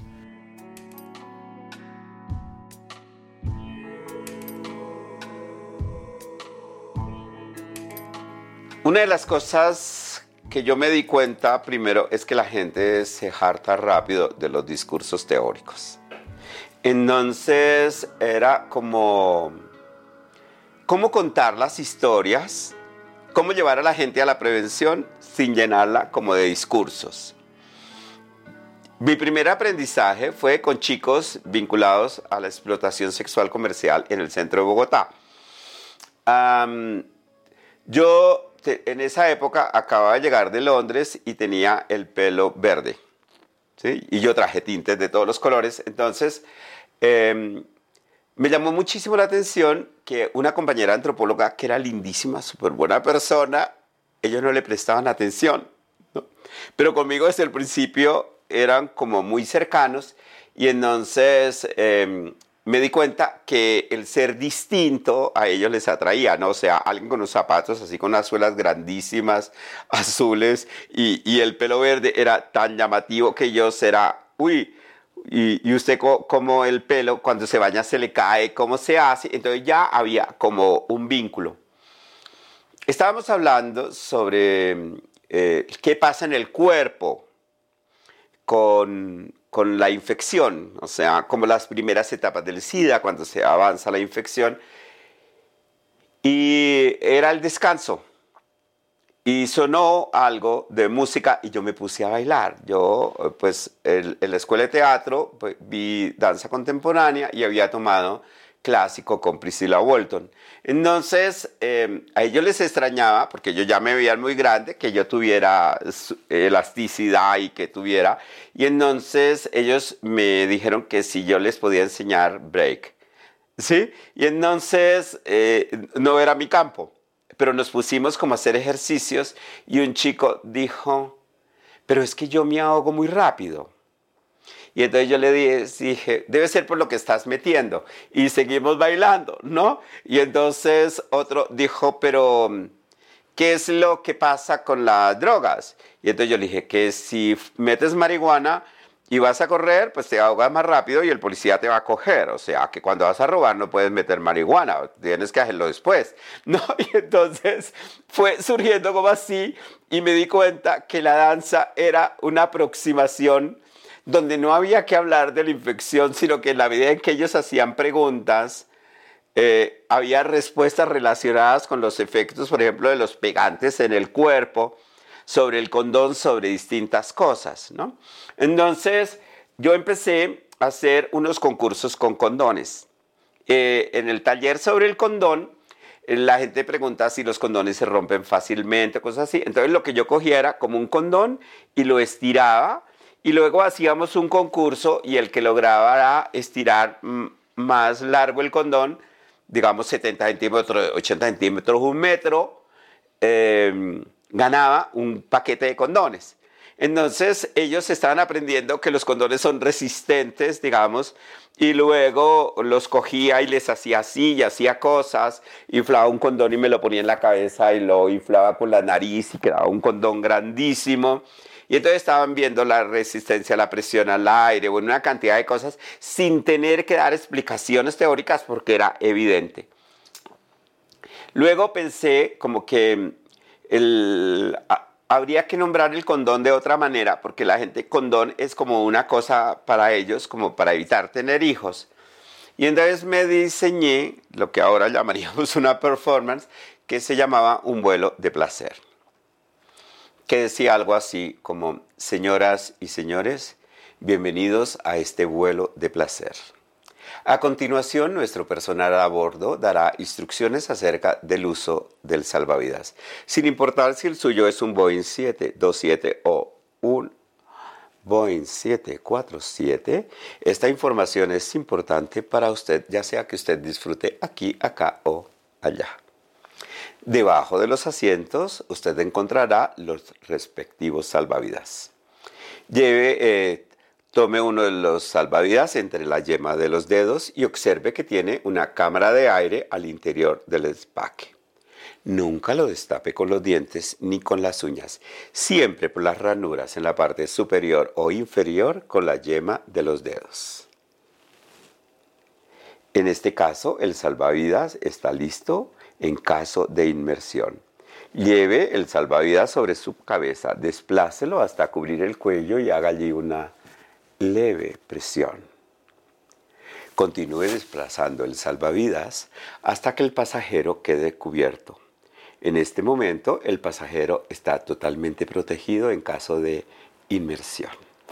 A diferencia de las otras compañías aéreas, nosotros les invitamos a llevar todos los que usted desee siempre con usted. Les deseamos éxitos en sus próximos vuelos de placer. Entonces, eh, yo me di cuenta como que la gente se lo comía completo, ¿no? Y entonces luego era, venía como el taller. ¿De qué estábamos hablando? Del condón. No, del salvavidas, sí, estamos hablando del salvavidas. ¿Y cómo se pone el salvavidas? Ay, que hay que mirar que tiene aire, ay, que no se rompe con... Y entonces, y ahora, a ver, el que mejor lo haga, eh, gana unos condones. Entonces les poníamos el audio y ellos iban haciendo toda la manipulación y, y hacían, repetían hasta que todo el mundo lo sabía hacer. Y luego les explicamos cómo se ponían con la boca, algo similar. Entonces, digamos como que la gente, yo lo que descubrí que la gente comía todo el dato eh, sin que pareciera una cosa teórica, sino era como más una cosa lúdica. Y entonces así es como empiezo a introducir el tema del SIDA en las actividades. Esta es una de esas instalaciones que es como escultórica que se llama Protejamos el Patrimonio Nacional. La, investigación era con un soldado, de un grupo de soldados que vivían con SIDA. Y entonces eh, él me dice en entrevista que eh, una cosa que descubrió con el SIDA era que la vida era importante y que la vida era como un patrimonio. Y que un soldado menos en la patria, pues eh, era como perder el patrimonio nacional. A mí la, historia me pareció muy interesante. Y entonces eh, había el pene, pero el pene estaba forrado con un condón azul, eh, la bandera de Colombia, ¿no? azul, rojo, rojo, azul, amarillo. Qué patriota soy yo, por Dios. Bueno, entonces, y aquí se veía la bandera de Colombia, pero sobre el segundo condón pintaba un camuflado al mezclar los tres colores se ve como un verde oscuro. Entonces parecía un uniforme y luego el pene tenía una condecoración que se la han rodado, lástima y tendré que conseguirme otra, que era una condecoración real del ejército colombiano, ¿sí?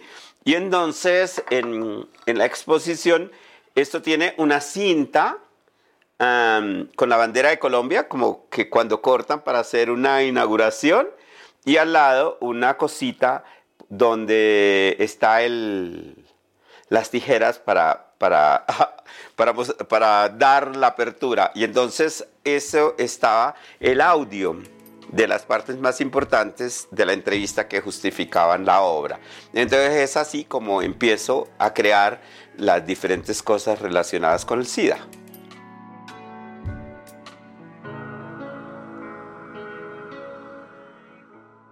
Para mí era importante como que el arte salga de la galería, ¿sí? Porque parece que algo solo es arte si está en una galería, ¿sí? Pero, pero hay una cantidad de arte que, hace la gente común y corriente que no se piensa artista, eh, que también es interesante y que habría que rescatar en algún momento, o el arte también se tiene que relacionar con todo lo que sucede en el tiempo, en el espacio, en la cultura en este momento, por ejemplo, como lo está haciendo ahora el Museo Nacional de Colombia. ¿sí? Entonces, eh, yo empecé a pensar dónde mostrar la obra. Y entonces, básicamente, empecé a ir en primera instancia como a los eventos internacionales de SIDA. Entonces a mí me invitaron varias veces a la Conferencia Mundial de SIDA y entonces se mostraba un stand y se mostraban las obras porque era una manera de contarle a la gente que eh, había otras maneras de contar, o sea, entonces yo usualmente hacía como una ponencia sobre cómo comunicar distinto, ¿sí? Y eh, las obras era presentar la performance, hacer un taller, llevar los carteles, llevar las diferentes obras y montar todas las piezas, ¿sí?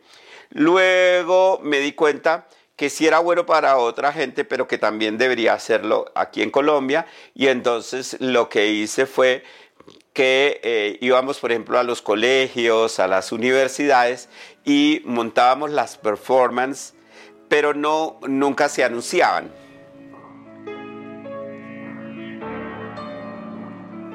Entonces, por ejemplo, hay una performance que presentábamos muchísimo que se llama Raquelita duerme sexo seguro.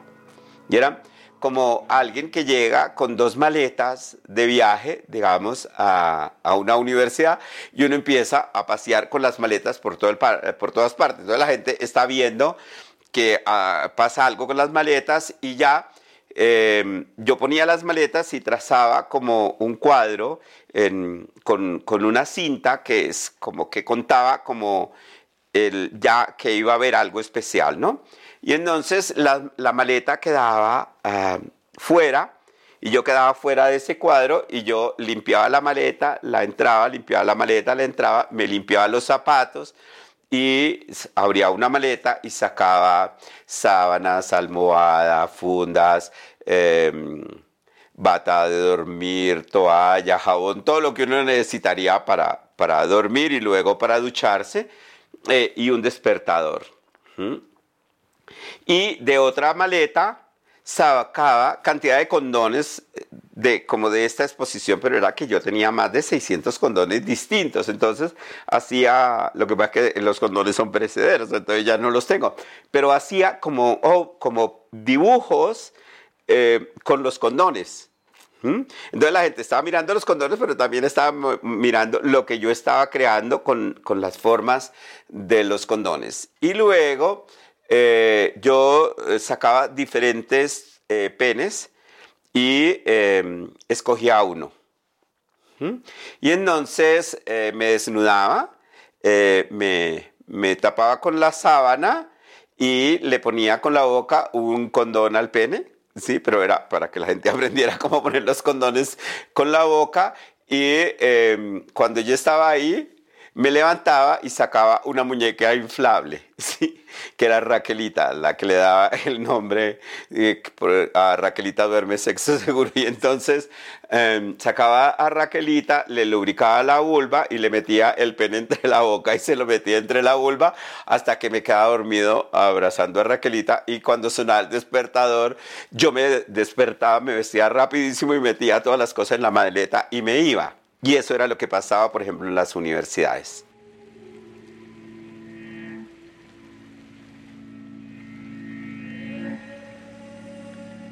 Siempre yo salía corriendo pero la gente quedaba como ahí y otra persona venía y decía, eh, la persona que se presentó es Manuel Velandia, trabaja en un programa de prevención del SIDA, ta, ta, ta, ta, ta, ta, ta. Alguien tiene una pregunta, ay, ¿cómo fue que puse el condón con la boca? Entonces lo volvíamos a hacer, ah, eh, pero ¿por qué hablar del SIDA en las universidades? Ta, ta, ta. Y entonces íbamos resolviendo. Eh, si no había preguntas, iba gente con nosotros que hacía preguntas. Y entonces hacía como las preguntas álgidas, así como lo que el público común y corriente nos atrevía a preguntar, lo hacía nuestro grupo de apoyo. Y entonces ya cuando ellos preguntaban como, como, pero uno lo puede mamar con condón o sin condón, todo el mundo queda como... Mm". Y entonces ya se daban cuenta que se podía preguntar cualquier cosa y ya se soltaban a preguntar. Y entonces era como dar la charla del SIDA, pero no en el auditorio de la universidad, sino como en el pasillo, en la cafetería, donde circulaba. Y la gente que iba pasando, aun cuando no hubiera visto la performance, se quedaba, digamos, ¿no?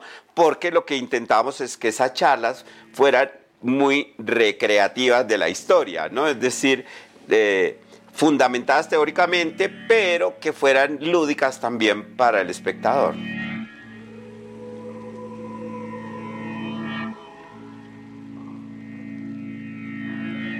Nosotros queríamos públicos muy diversos y públicos a los que generalmente no les llegara la información sobre SIDA, porque ir a un bar de maricas pues ya era más factible que hubiese información, pero usualmente las otras organizaciones llevaban folletos. Nosotros no queríamos llevar folletos, nosotros queríamos que la gente quedara con el rollo y nos habíamos conseguido un número de teléfono que era muy fácil, que era 310 10 10. Entonces nosotros en la prensa, en la televisión, en la radio decían, no, si tiene preguntas llámenos 3, 10, 10, 10, recuerde, 3 veces 10, 3, 10, 10, 10. Eso era lo que siempre decía. Entonces todo el mundo grababa. Por supuesto nos llamábamos a las 3 de la mañana, salían borrachas y nos llamaban para preguntar. Sí, pero nosotros nos acostumbramos a que a esa hora la línea funcionaba porque llamaban. ¿sí?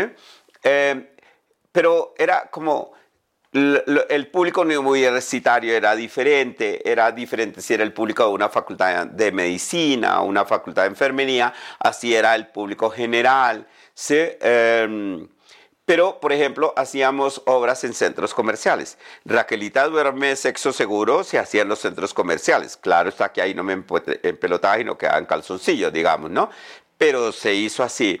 Eh, por ejemplo, en la Luis Ángel Arango presentamos todas las performances eh, con motivo de una semana que hicimos eh, con, sobre el 10 de diciembre y el Día Internacional de los Derechos Humanos, pero nosotros ese año lo relacionamos con el SIDA.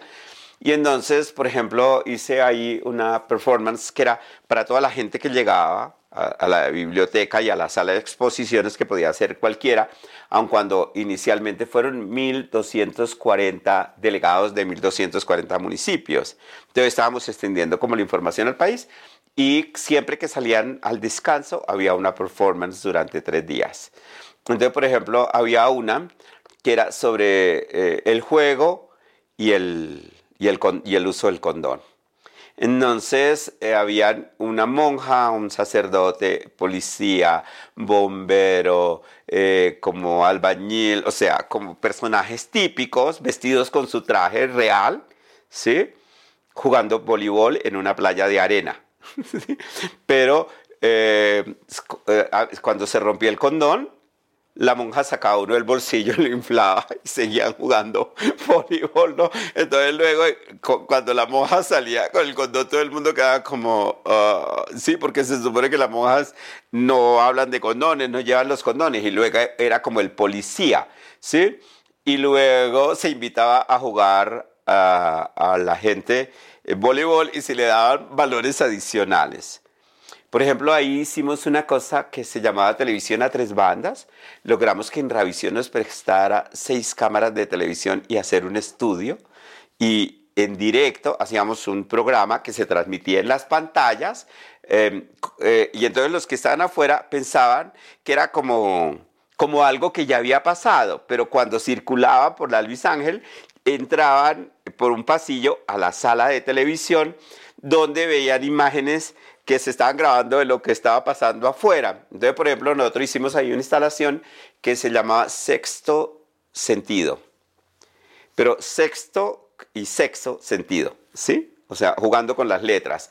Y eh, pasaban y tenían experimentaciones con los cinco sentidos. Entonces, eh, había gente que los acariciaba. Eh, que ponía condones usados para que los...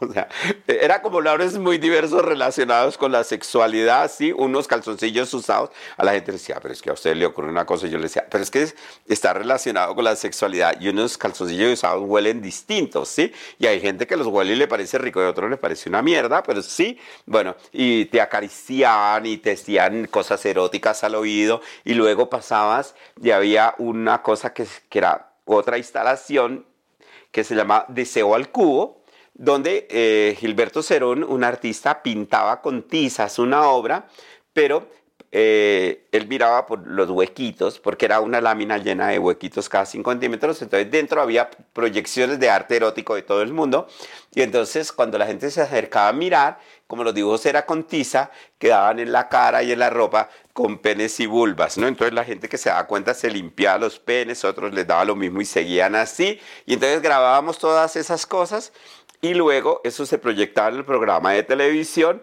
y se le preguntaba a la gente, ¿por qué creen que la gente reacciona así? ¿Usted por qué reaccionó así? Tal cosa, ¿no? Y eso se estaba transmitiendo a la vez afuera. Entonces, digamos, como que eso fue una cosa súper masiva. Nosotros hicimos performance en la Plaza de Bolívar, ¿sí? En horas pico. ¿Sí? Entonces, digamos que era como que le podías llegar a cualquier persona en cualquier momento. O, por ejemplo, hicimos una que se llama La Novia y es que, mm, por ejemplo, en, las iglesias ponen el tapete rojo antes de que llegue la novia y todas esas cosas, y nosotros averiguábamos a qué horas iba a haber matrimonio, y llegábamos con una novia en un carro decorado con flores y todo, y había un novio que se había colado a la iglesia y salía y entonces habían como los invitados vestidos para la boda, pero no era la boda que iba a haber y de pronto como que la novia se ponía la marcha nupcial y la novia venía caminando lentamente y, y, quedaba frenada, así como asustada, y empezaba a decirle al público, ¿tienes uno? ¿Tienes uno? Y la gente no sabía hasta que la abuelita, que tenía como 85 años, que era la abuelita de un amigo, sacaba una carterita que era como un baúl y sacaba un paquete de condones y se lo entregaba a la novia y la novia como, Y entonces el novio se acercaba y él se quitaba el cubilete para saludar y dentro había más condones. Entonces era como que todo el mundo decía, pero ¿qué está pasando aquí? Y, salía el cura y nos decía, pero ustedes qué están haciendo? Y nos eh, regañaba y nos decía, pero eso era como parte de todo, de todo el montaje, ¿no? Y entonces los compañeros nuestros empiezan a decir, tenaz que la gente se vaya a casar y tenga que usar condón. Y entonces eran como los dispositivos para que todo el mundo empezara a discutir del tema y las relaciones heterosexuales y el uso de condón, porque la gente asumía que el condón era para los maricas. Entonces, una manera de sacarlo de ese tema de la homosexualidad era justo en un matrimonio heterosexual. Entonces, yo diseñé muchas obras que eran para llevar los temas a distintas poblaciones.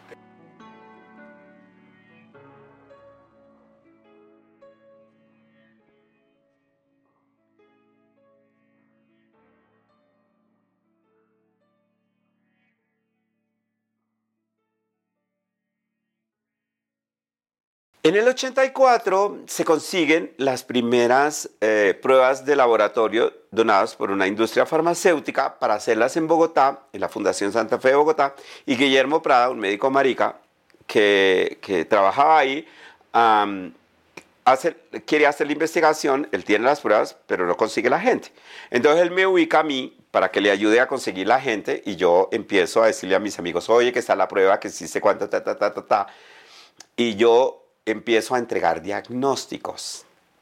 Y ahí fue que aprendí todas las cagadas que uno comete al principio dando el diagnóstico a la gente y fui como tomando nota de qué se podía hacer, qué no se podía hacer, porque era importante el pretest, porque el post-test, ese tipo de cosas. Y es así como surge el manual. Entonces, el problema es que el 12% de mis amigos tenían el VIH. Y uno que, que pasó eh, siempre que nos veíamos teníamos novio. Entonces dijimos, si algún día nos encontramos y no tenemos novio, nos tiramos pues y hasta nos hacemos pareja. Y nos encontramos un día y no teníamos novio. Entonces nos íbamos a ir a tirar y en el bus el otro me dice, oye, ¿y tú has oído hablar del SIDA? Yo le dije, ay, justo estamos haciendo pruebas que dice cuando en vez de tirar me lo llevé para el laboratorio. Y entonces se hizo la prueba y fue el primero al que le entregamos diagnóstico que ya tenía síntomas. Entonces como que yo me quedo pensando como, ah, está más cerca. O sea, eh, uno con el que me iba a tirar ya tenía, pero luego cuando el 12% tienen era, menos mal que yo uso condones hace rato porque yo con este me tiré y está positivo. Entonces como que era como golpe de realidad tras golpe de realidad tras golpe de realidad, que no es que uno me ponga muy científico, es que la vida lo agarra a patadas, ¿no? Luego, en el 91, pasó como otra cosa y es que conocí a Marta Lamas. ¿Sí? Marta Lamas es una teórica del género y, ella tuvo muchísima influencia en, el discurso de, Naciones Unidas sobre los derechos eh, sexuales y reproductivos. Eh, Marta vino para dar una conferencia a la Sociedad Colombiana de Sexología y en, un congreso de la sociedad, yo era miembro de la sociedad, después fui vicepresidente y dirigí la revista latinoamericana de sexología. Y entonces yo le dije a Marta, como, Marta, perdona una pregunta, pero los derechos sexuales solo son reproductivos, o sea, los que follamos no reproductivamente no tenemos derechos sexuales. Entonces Marta dijo como, bueno, es que nosotros hemos trabajado pensando en las mujeres. Ah, o sea que los hombres no tenemos derechos. y entonces eh, la otra como que quedó como, oh, eh, ella había dicho que solo tenía un libro y que no, había pensado traer libros y el libro que trajo me lo dio. Y escribió para Manuel Velandia una luz al final del túnel, que era una frase muy bonita, ¿sí? Y entonces em, me dijo, eso que tú has planteado es muy interesante. Escribe sobre eso y me mandas. Y entonces yo pensé que los derechos sexuales ya no era derecho al género, ¿sí? sino a cualquier género, incluyendo el tránsito de género, y que los derechos sexuales cruzaban por la orientación sexual. ¿Sí? Y que no era solo para la heterosexualidad y que los derechos sexuales eran también no reproductivos. Y entonces, por ejemplo, ¿por qué nos hablaban del aborto si el aborto era no reproductivo en vez de reproductivo, que era otra discusión mía? ¿sí? Eh, sobre el derecho que teníamos a tener una educación sexual positiva porque a nosotros no nos recibían en la escuela. Ya con solo era manerado, todo el mundo le hacía bullying. En esa época no se llamaba bullying, sino que le acaban el culo y todo el mundo le quería pegar. Y entonces empiezo a relacionar todas esas cosas que nos pasan con derechos sexuales y reproductivos. Yo le mando a Marta y Marta dice, su texto es muy bueno, tiene que publicar. Y entonces ya lo publicamos en la revista latinoamericana de sexología e hicimos un congreso latinoamericano sobre ese tema. Y luego mi texto va en el 2004 al Congreso Mundial de Sexología en Valencia, en España, y se vuelve un documento internacional de la Asociación Mundial de Sexología. Entonces, digamos, eh, fue muy importante porque en la sociedad de sexología había mucho marica, pero todos eran heterosexuales. O sea, yo era como el único marica oficial de las sociedades de sexología, aun cuando era evidente que conocía a muchos homosexuales y lesbianas, pero nunca hablaban de su orientación sexual. Yo sí, desde el principio, yo llegué militante marica, desde el principio. Es más, yo llegué militante marica y me invitaron a la sociedad, ¿sí? Porque hubo un congreso en Bogotá y nosotros pedimos un espacio dentro del congreso para hablar de los derechos de los homosexuales. Gracias a la vida, el día anterior yo iba por la calle y un chico que estaba cambiando una llanta de una camioneta me dijo, adiós, mariquita. Y yo me volteé y le dije, adiós, heterosexual. Y entonces el tipo dijo, pero eso no es un insulto. Yo le dije, no, marica, tampoco lo que yo soy y soy feliz. Al día siguiente hablaba en el Congreso. Y voy y el de la última fila que estaba con un suéter rojo dice, él es el marica que va. Y entonces yo estoy en la mesa con Marta Lucía eh, Londoño y, no, Lucía Nader y Marta Lucía Palacios, que eran las dos sexólogas de, los, de RCN y Caracol, que son las dos cadenas que siempre se han enfrentado, ¿no? Y entonces, em, y, ambas eran de la Sociedad de Sexología, y entonces yo era como el marica de la mesa, ¿no? Entonces ellas empiezan a hablar como cosas de la homosexualidad y yo de pronto me quedo pensando, pero esto, da como lejísimos de la realidad. O sea, uno las oye a este y lo que sale diciendo es, ay, ay, qué divino tener un hijo marica y es lo mejor que nos puede pasar en la vida. No, pues era una mierda. O sea, eso no está relacionado con la vulneración de la que nosotros éramos objeto, ¿no? Y entonces yo decido no hacer mi presentación, sino de la importancia de ser marica y la analidad. y entonces digo, que voy a hablar de eso justo porque ese señor que está allá de rojo en la última fila, sí usted, sí, dijo que yo soy el marica que hablar. Sí, yo soy el marica, yo soy el que pone el culo y que está aquí hablando como sexólogo. ¿Sí? Y entonces cambio todo el discurso sobre la importancia de la analidad como hecho político, como basándolo en la idea que lo transgresor no es penetrar, porque los penes heterosexuales entran en culos heterosexuales, ¿sí? sino que lo transgresor es poner el culo y que eso es lo militante. ¿no? Y entonces como que yo me vuelvo retransgresor en ese discurso y yo lo voy soltando en la televisión y en todas partes. Entonces, claro, cuando yo llego a Europa, nuevamente me vuelven a discriminar. O sea, yo llego a la FERGTV y el primer día yo soy el primer latino en dirigir una organización LGBT en Europa. ¿sí? Y entonces escribo Manuel Belandia Marica. Y alguien me dice, serás maricón. Y yo le dije, no, hijo, el que por el culo soy yo. Sí, yo puedo decir de mí lo que se me dé la gana. ¿Usted no ha oído que el lenguaje genera mundos? Pues en mi mundo es político. ¿Mm? Y entonces me dijo, pero no está bien, tú eres maricón. Yo le dije, no. Cuando tú dices que yo soy maricón, estás tratando de negar la feminidad en los hombres. Entonces, pero tienes razón, el cartel está mal. Manuel Antonio Velandia Mora, marica femenina pasiva mamona. Y entonces todo el mundo queda como, Está lo que es brava, ¿no? O sea, es la primera vez que me y yo entro de lleno como a pelear y todo el mundo era como, uh, ¿qué pasó aquí? Y entonces alguien me dijo, pero es verdad. Y yo le dije, no, no es una promo. o sea, es un acto político. Es un acto político reivindicar la feminidad en los hombres. Es un acto político poner el culo. Es un acto político mamarlo. Es un acto político tal cosa. Claro, es, esto a mí me abre como las puertas ahí con mucha gente porque eh, es un discurso que a ellos les suena muy subversivo. Yo llego hablando de los las les.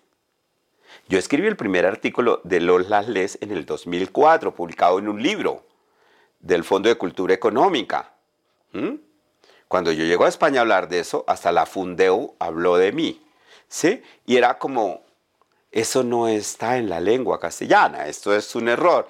Y, mi discusión es, no, hay que ser incluyentes, todos, todas, todas debemos caber en el discurso, ¿sí? Y entonces, digamos, como que esas son las tres cosas que para mí han sido súper importantes. Y la última de ahora es, todos existimos. O sea, no solo los todos y las todas, porque estamos llenos de políticas LGBT también para el SIDA pero la gente que tiene género fluido, que tiene género queer, que es eh, eh, a género, o por ejemplo yo acabo de tener en mi consulta de sexología a una persona transcuerpo que no es transgénero, ¿sí? se puso tetas, un hombre heterosexual, ¿sí? porque le parecía chévere y tenía todo el derecho a tener sus tetas. ¿sí? Yo le doy el acompañamiento a él, a su pareja y todo, una mujer. ¿sí? Y ella acepta que él tenga tetas y sigue en una relación heterosexual. Entonces, como que eso no cabe en las políticas. Entonces, mi lucha de ahora es, en la política tenemos que caber todos, todas, todas.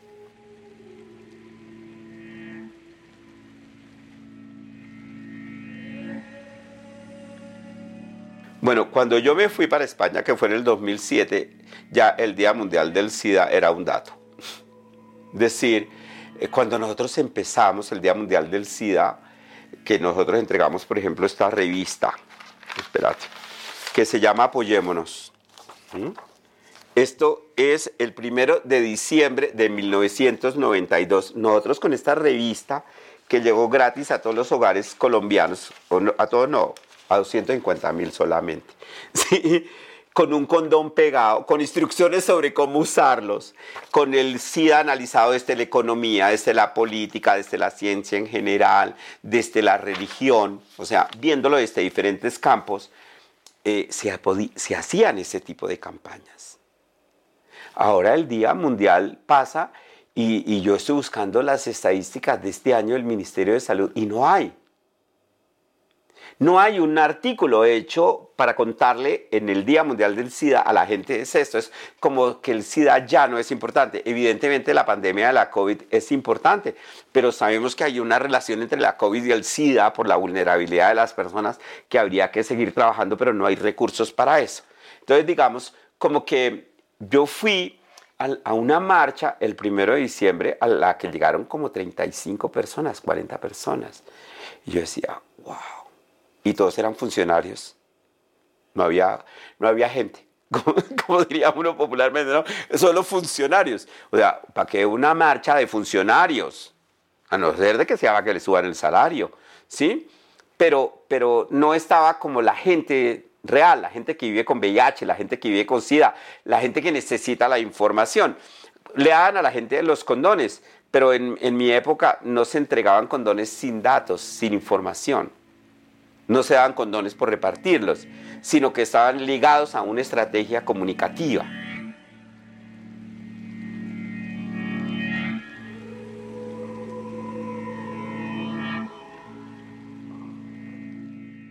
Estos son unos carteles novedosos porque son unos carteles que no se habían hecho en el mundo, se hicieron en 1992.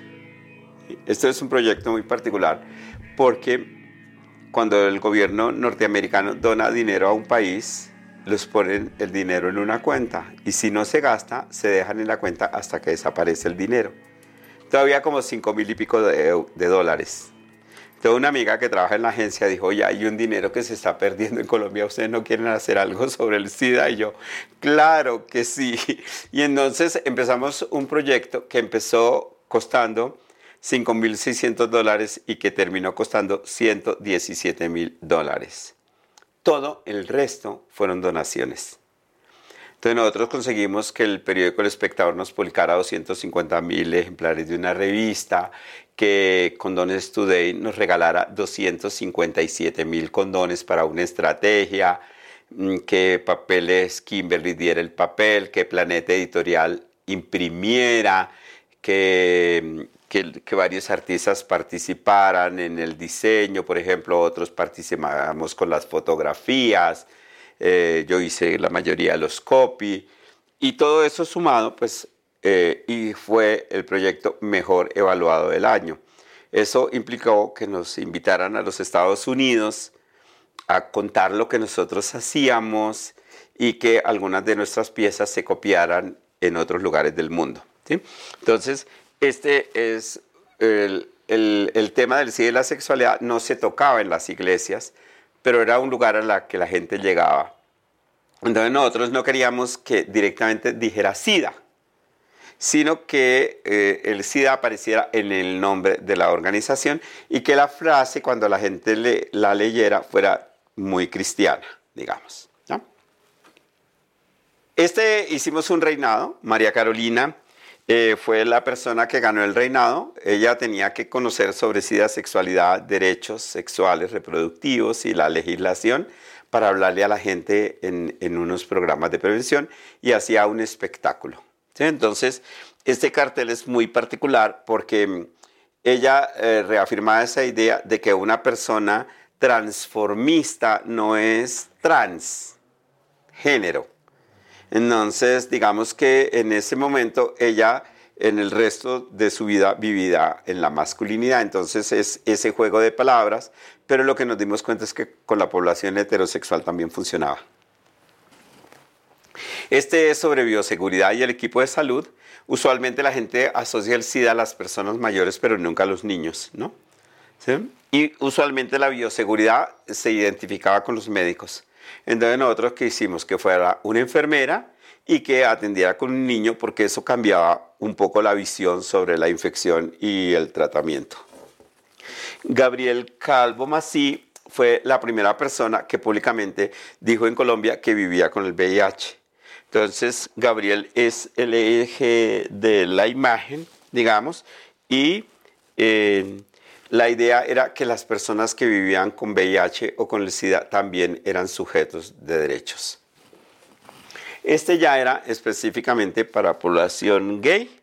Eh, el texto es tú y el condón mi mejor pareja. Usualmente se piensa que pareja es el otro, pero en este caso uno folla con la pareja, es decir, el hombre que viene con el condón. Y entonces era como jugar con esa idea de que es pareja. ¿No? Porque había la idea de que con la pareja, si se hizo la prueba y yo me hice la prueba, pues no hay riesgo, pero luego la gente follaba por fuera y no le contaba a la pareja que había entrenado y entonces cuando se dan cuenta tenían la infección. Entonces era la idea de que cuando fuera una pareja consolidada también podía usarse el condón, porque en ese no sabíamos en ese momento que si había una carga viral indetectable no será infectante. Bueno, y esta es eh, el cartel heterosexual. ¿sí? Y es que el SIDA, entonces, como se llamó inmunodeficiencia relacionada con los gays, inicialmente se asociaba con los homosexuales. Entonces la idea era hacer un cartel que identificara a los heterosexuales y la idea es que parece que es el hombre el que tiene que proponer el uso del condón. Y es aquí en la imagen, ella es quien lo propone todos son muy transgresores en, la misma manera de entender los discursos. Y el cartel que falta de la serie es un cartel con chicos eh, de 16, 17, 15 años. ¿sí? En el sentido en que siempre parece que a la gente hay que hablarle cuando, cuando ya tiene toda su vida plenamente desarrollada porque la gente piensa que la gente tiene que empezar tarde, pero los chicos empiezan 10, 11, 12 años. Nosotros hubiéramos querido que con 11, 12 años, pero todos los carteles fueron probados con grupos focales. Es decir, científicamente están muy bien fundamentadas las frases, todo se probó, ¿sí? Eh, eh, incluyendo los diseños.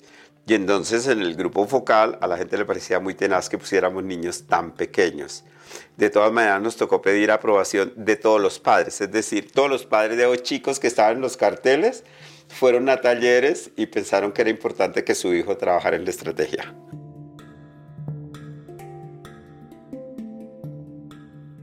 Hilos de Sangre, Historias y Memorias del VIH-Sida en Colombia, es un proyecto de Carlos Mota y Pablo Bedoya. Edición de audios, Juan Camilo Ortiz, con apoyo de Penn Mellon Just Futures Initiative, Museo de Arte Moderno de Bogotá y Grupo de Investigación en Intervención Social, Universidad de Antioquia.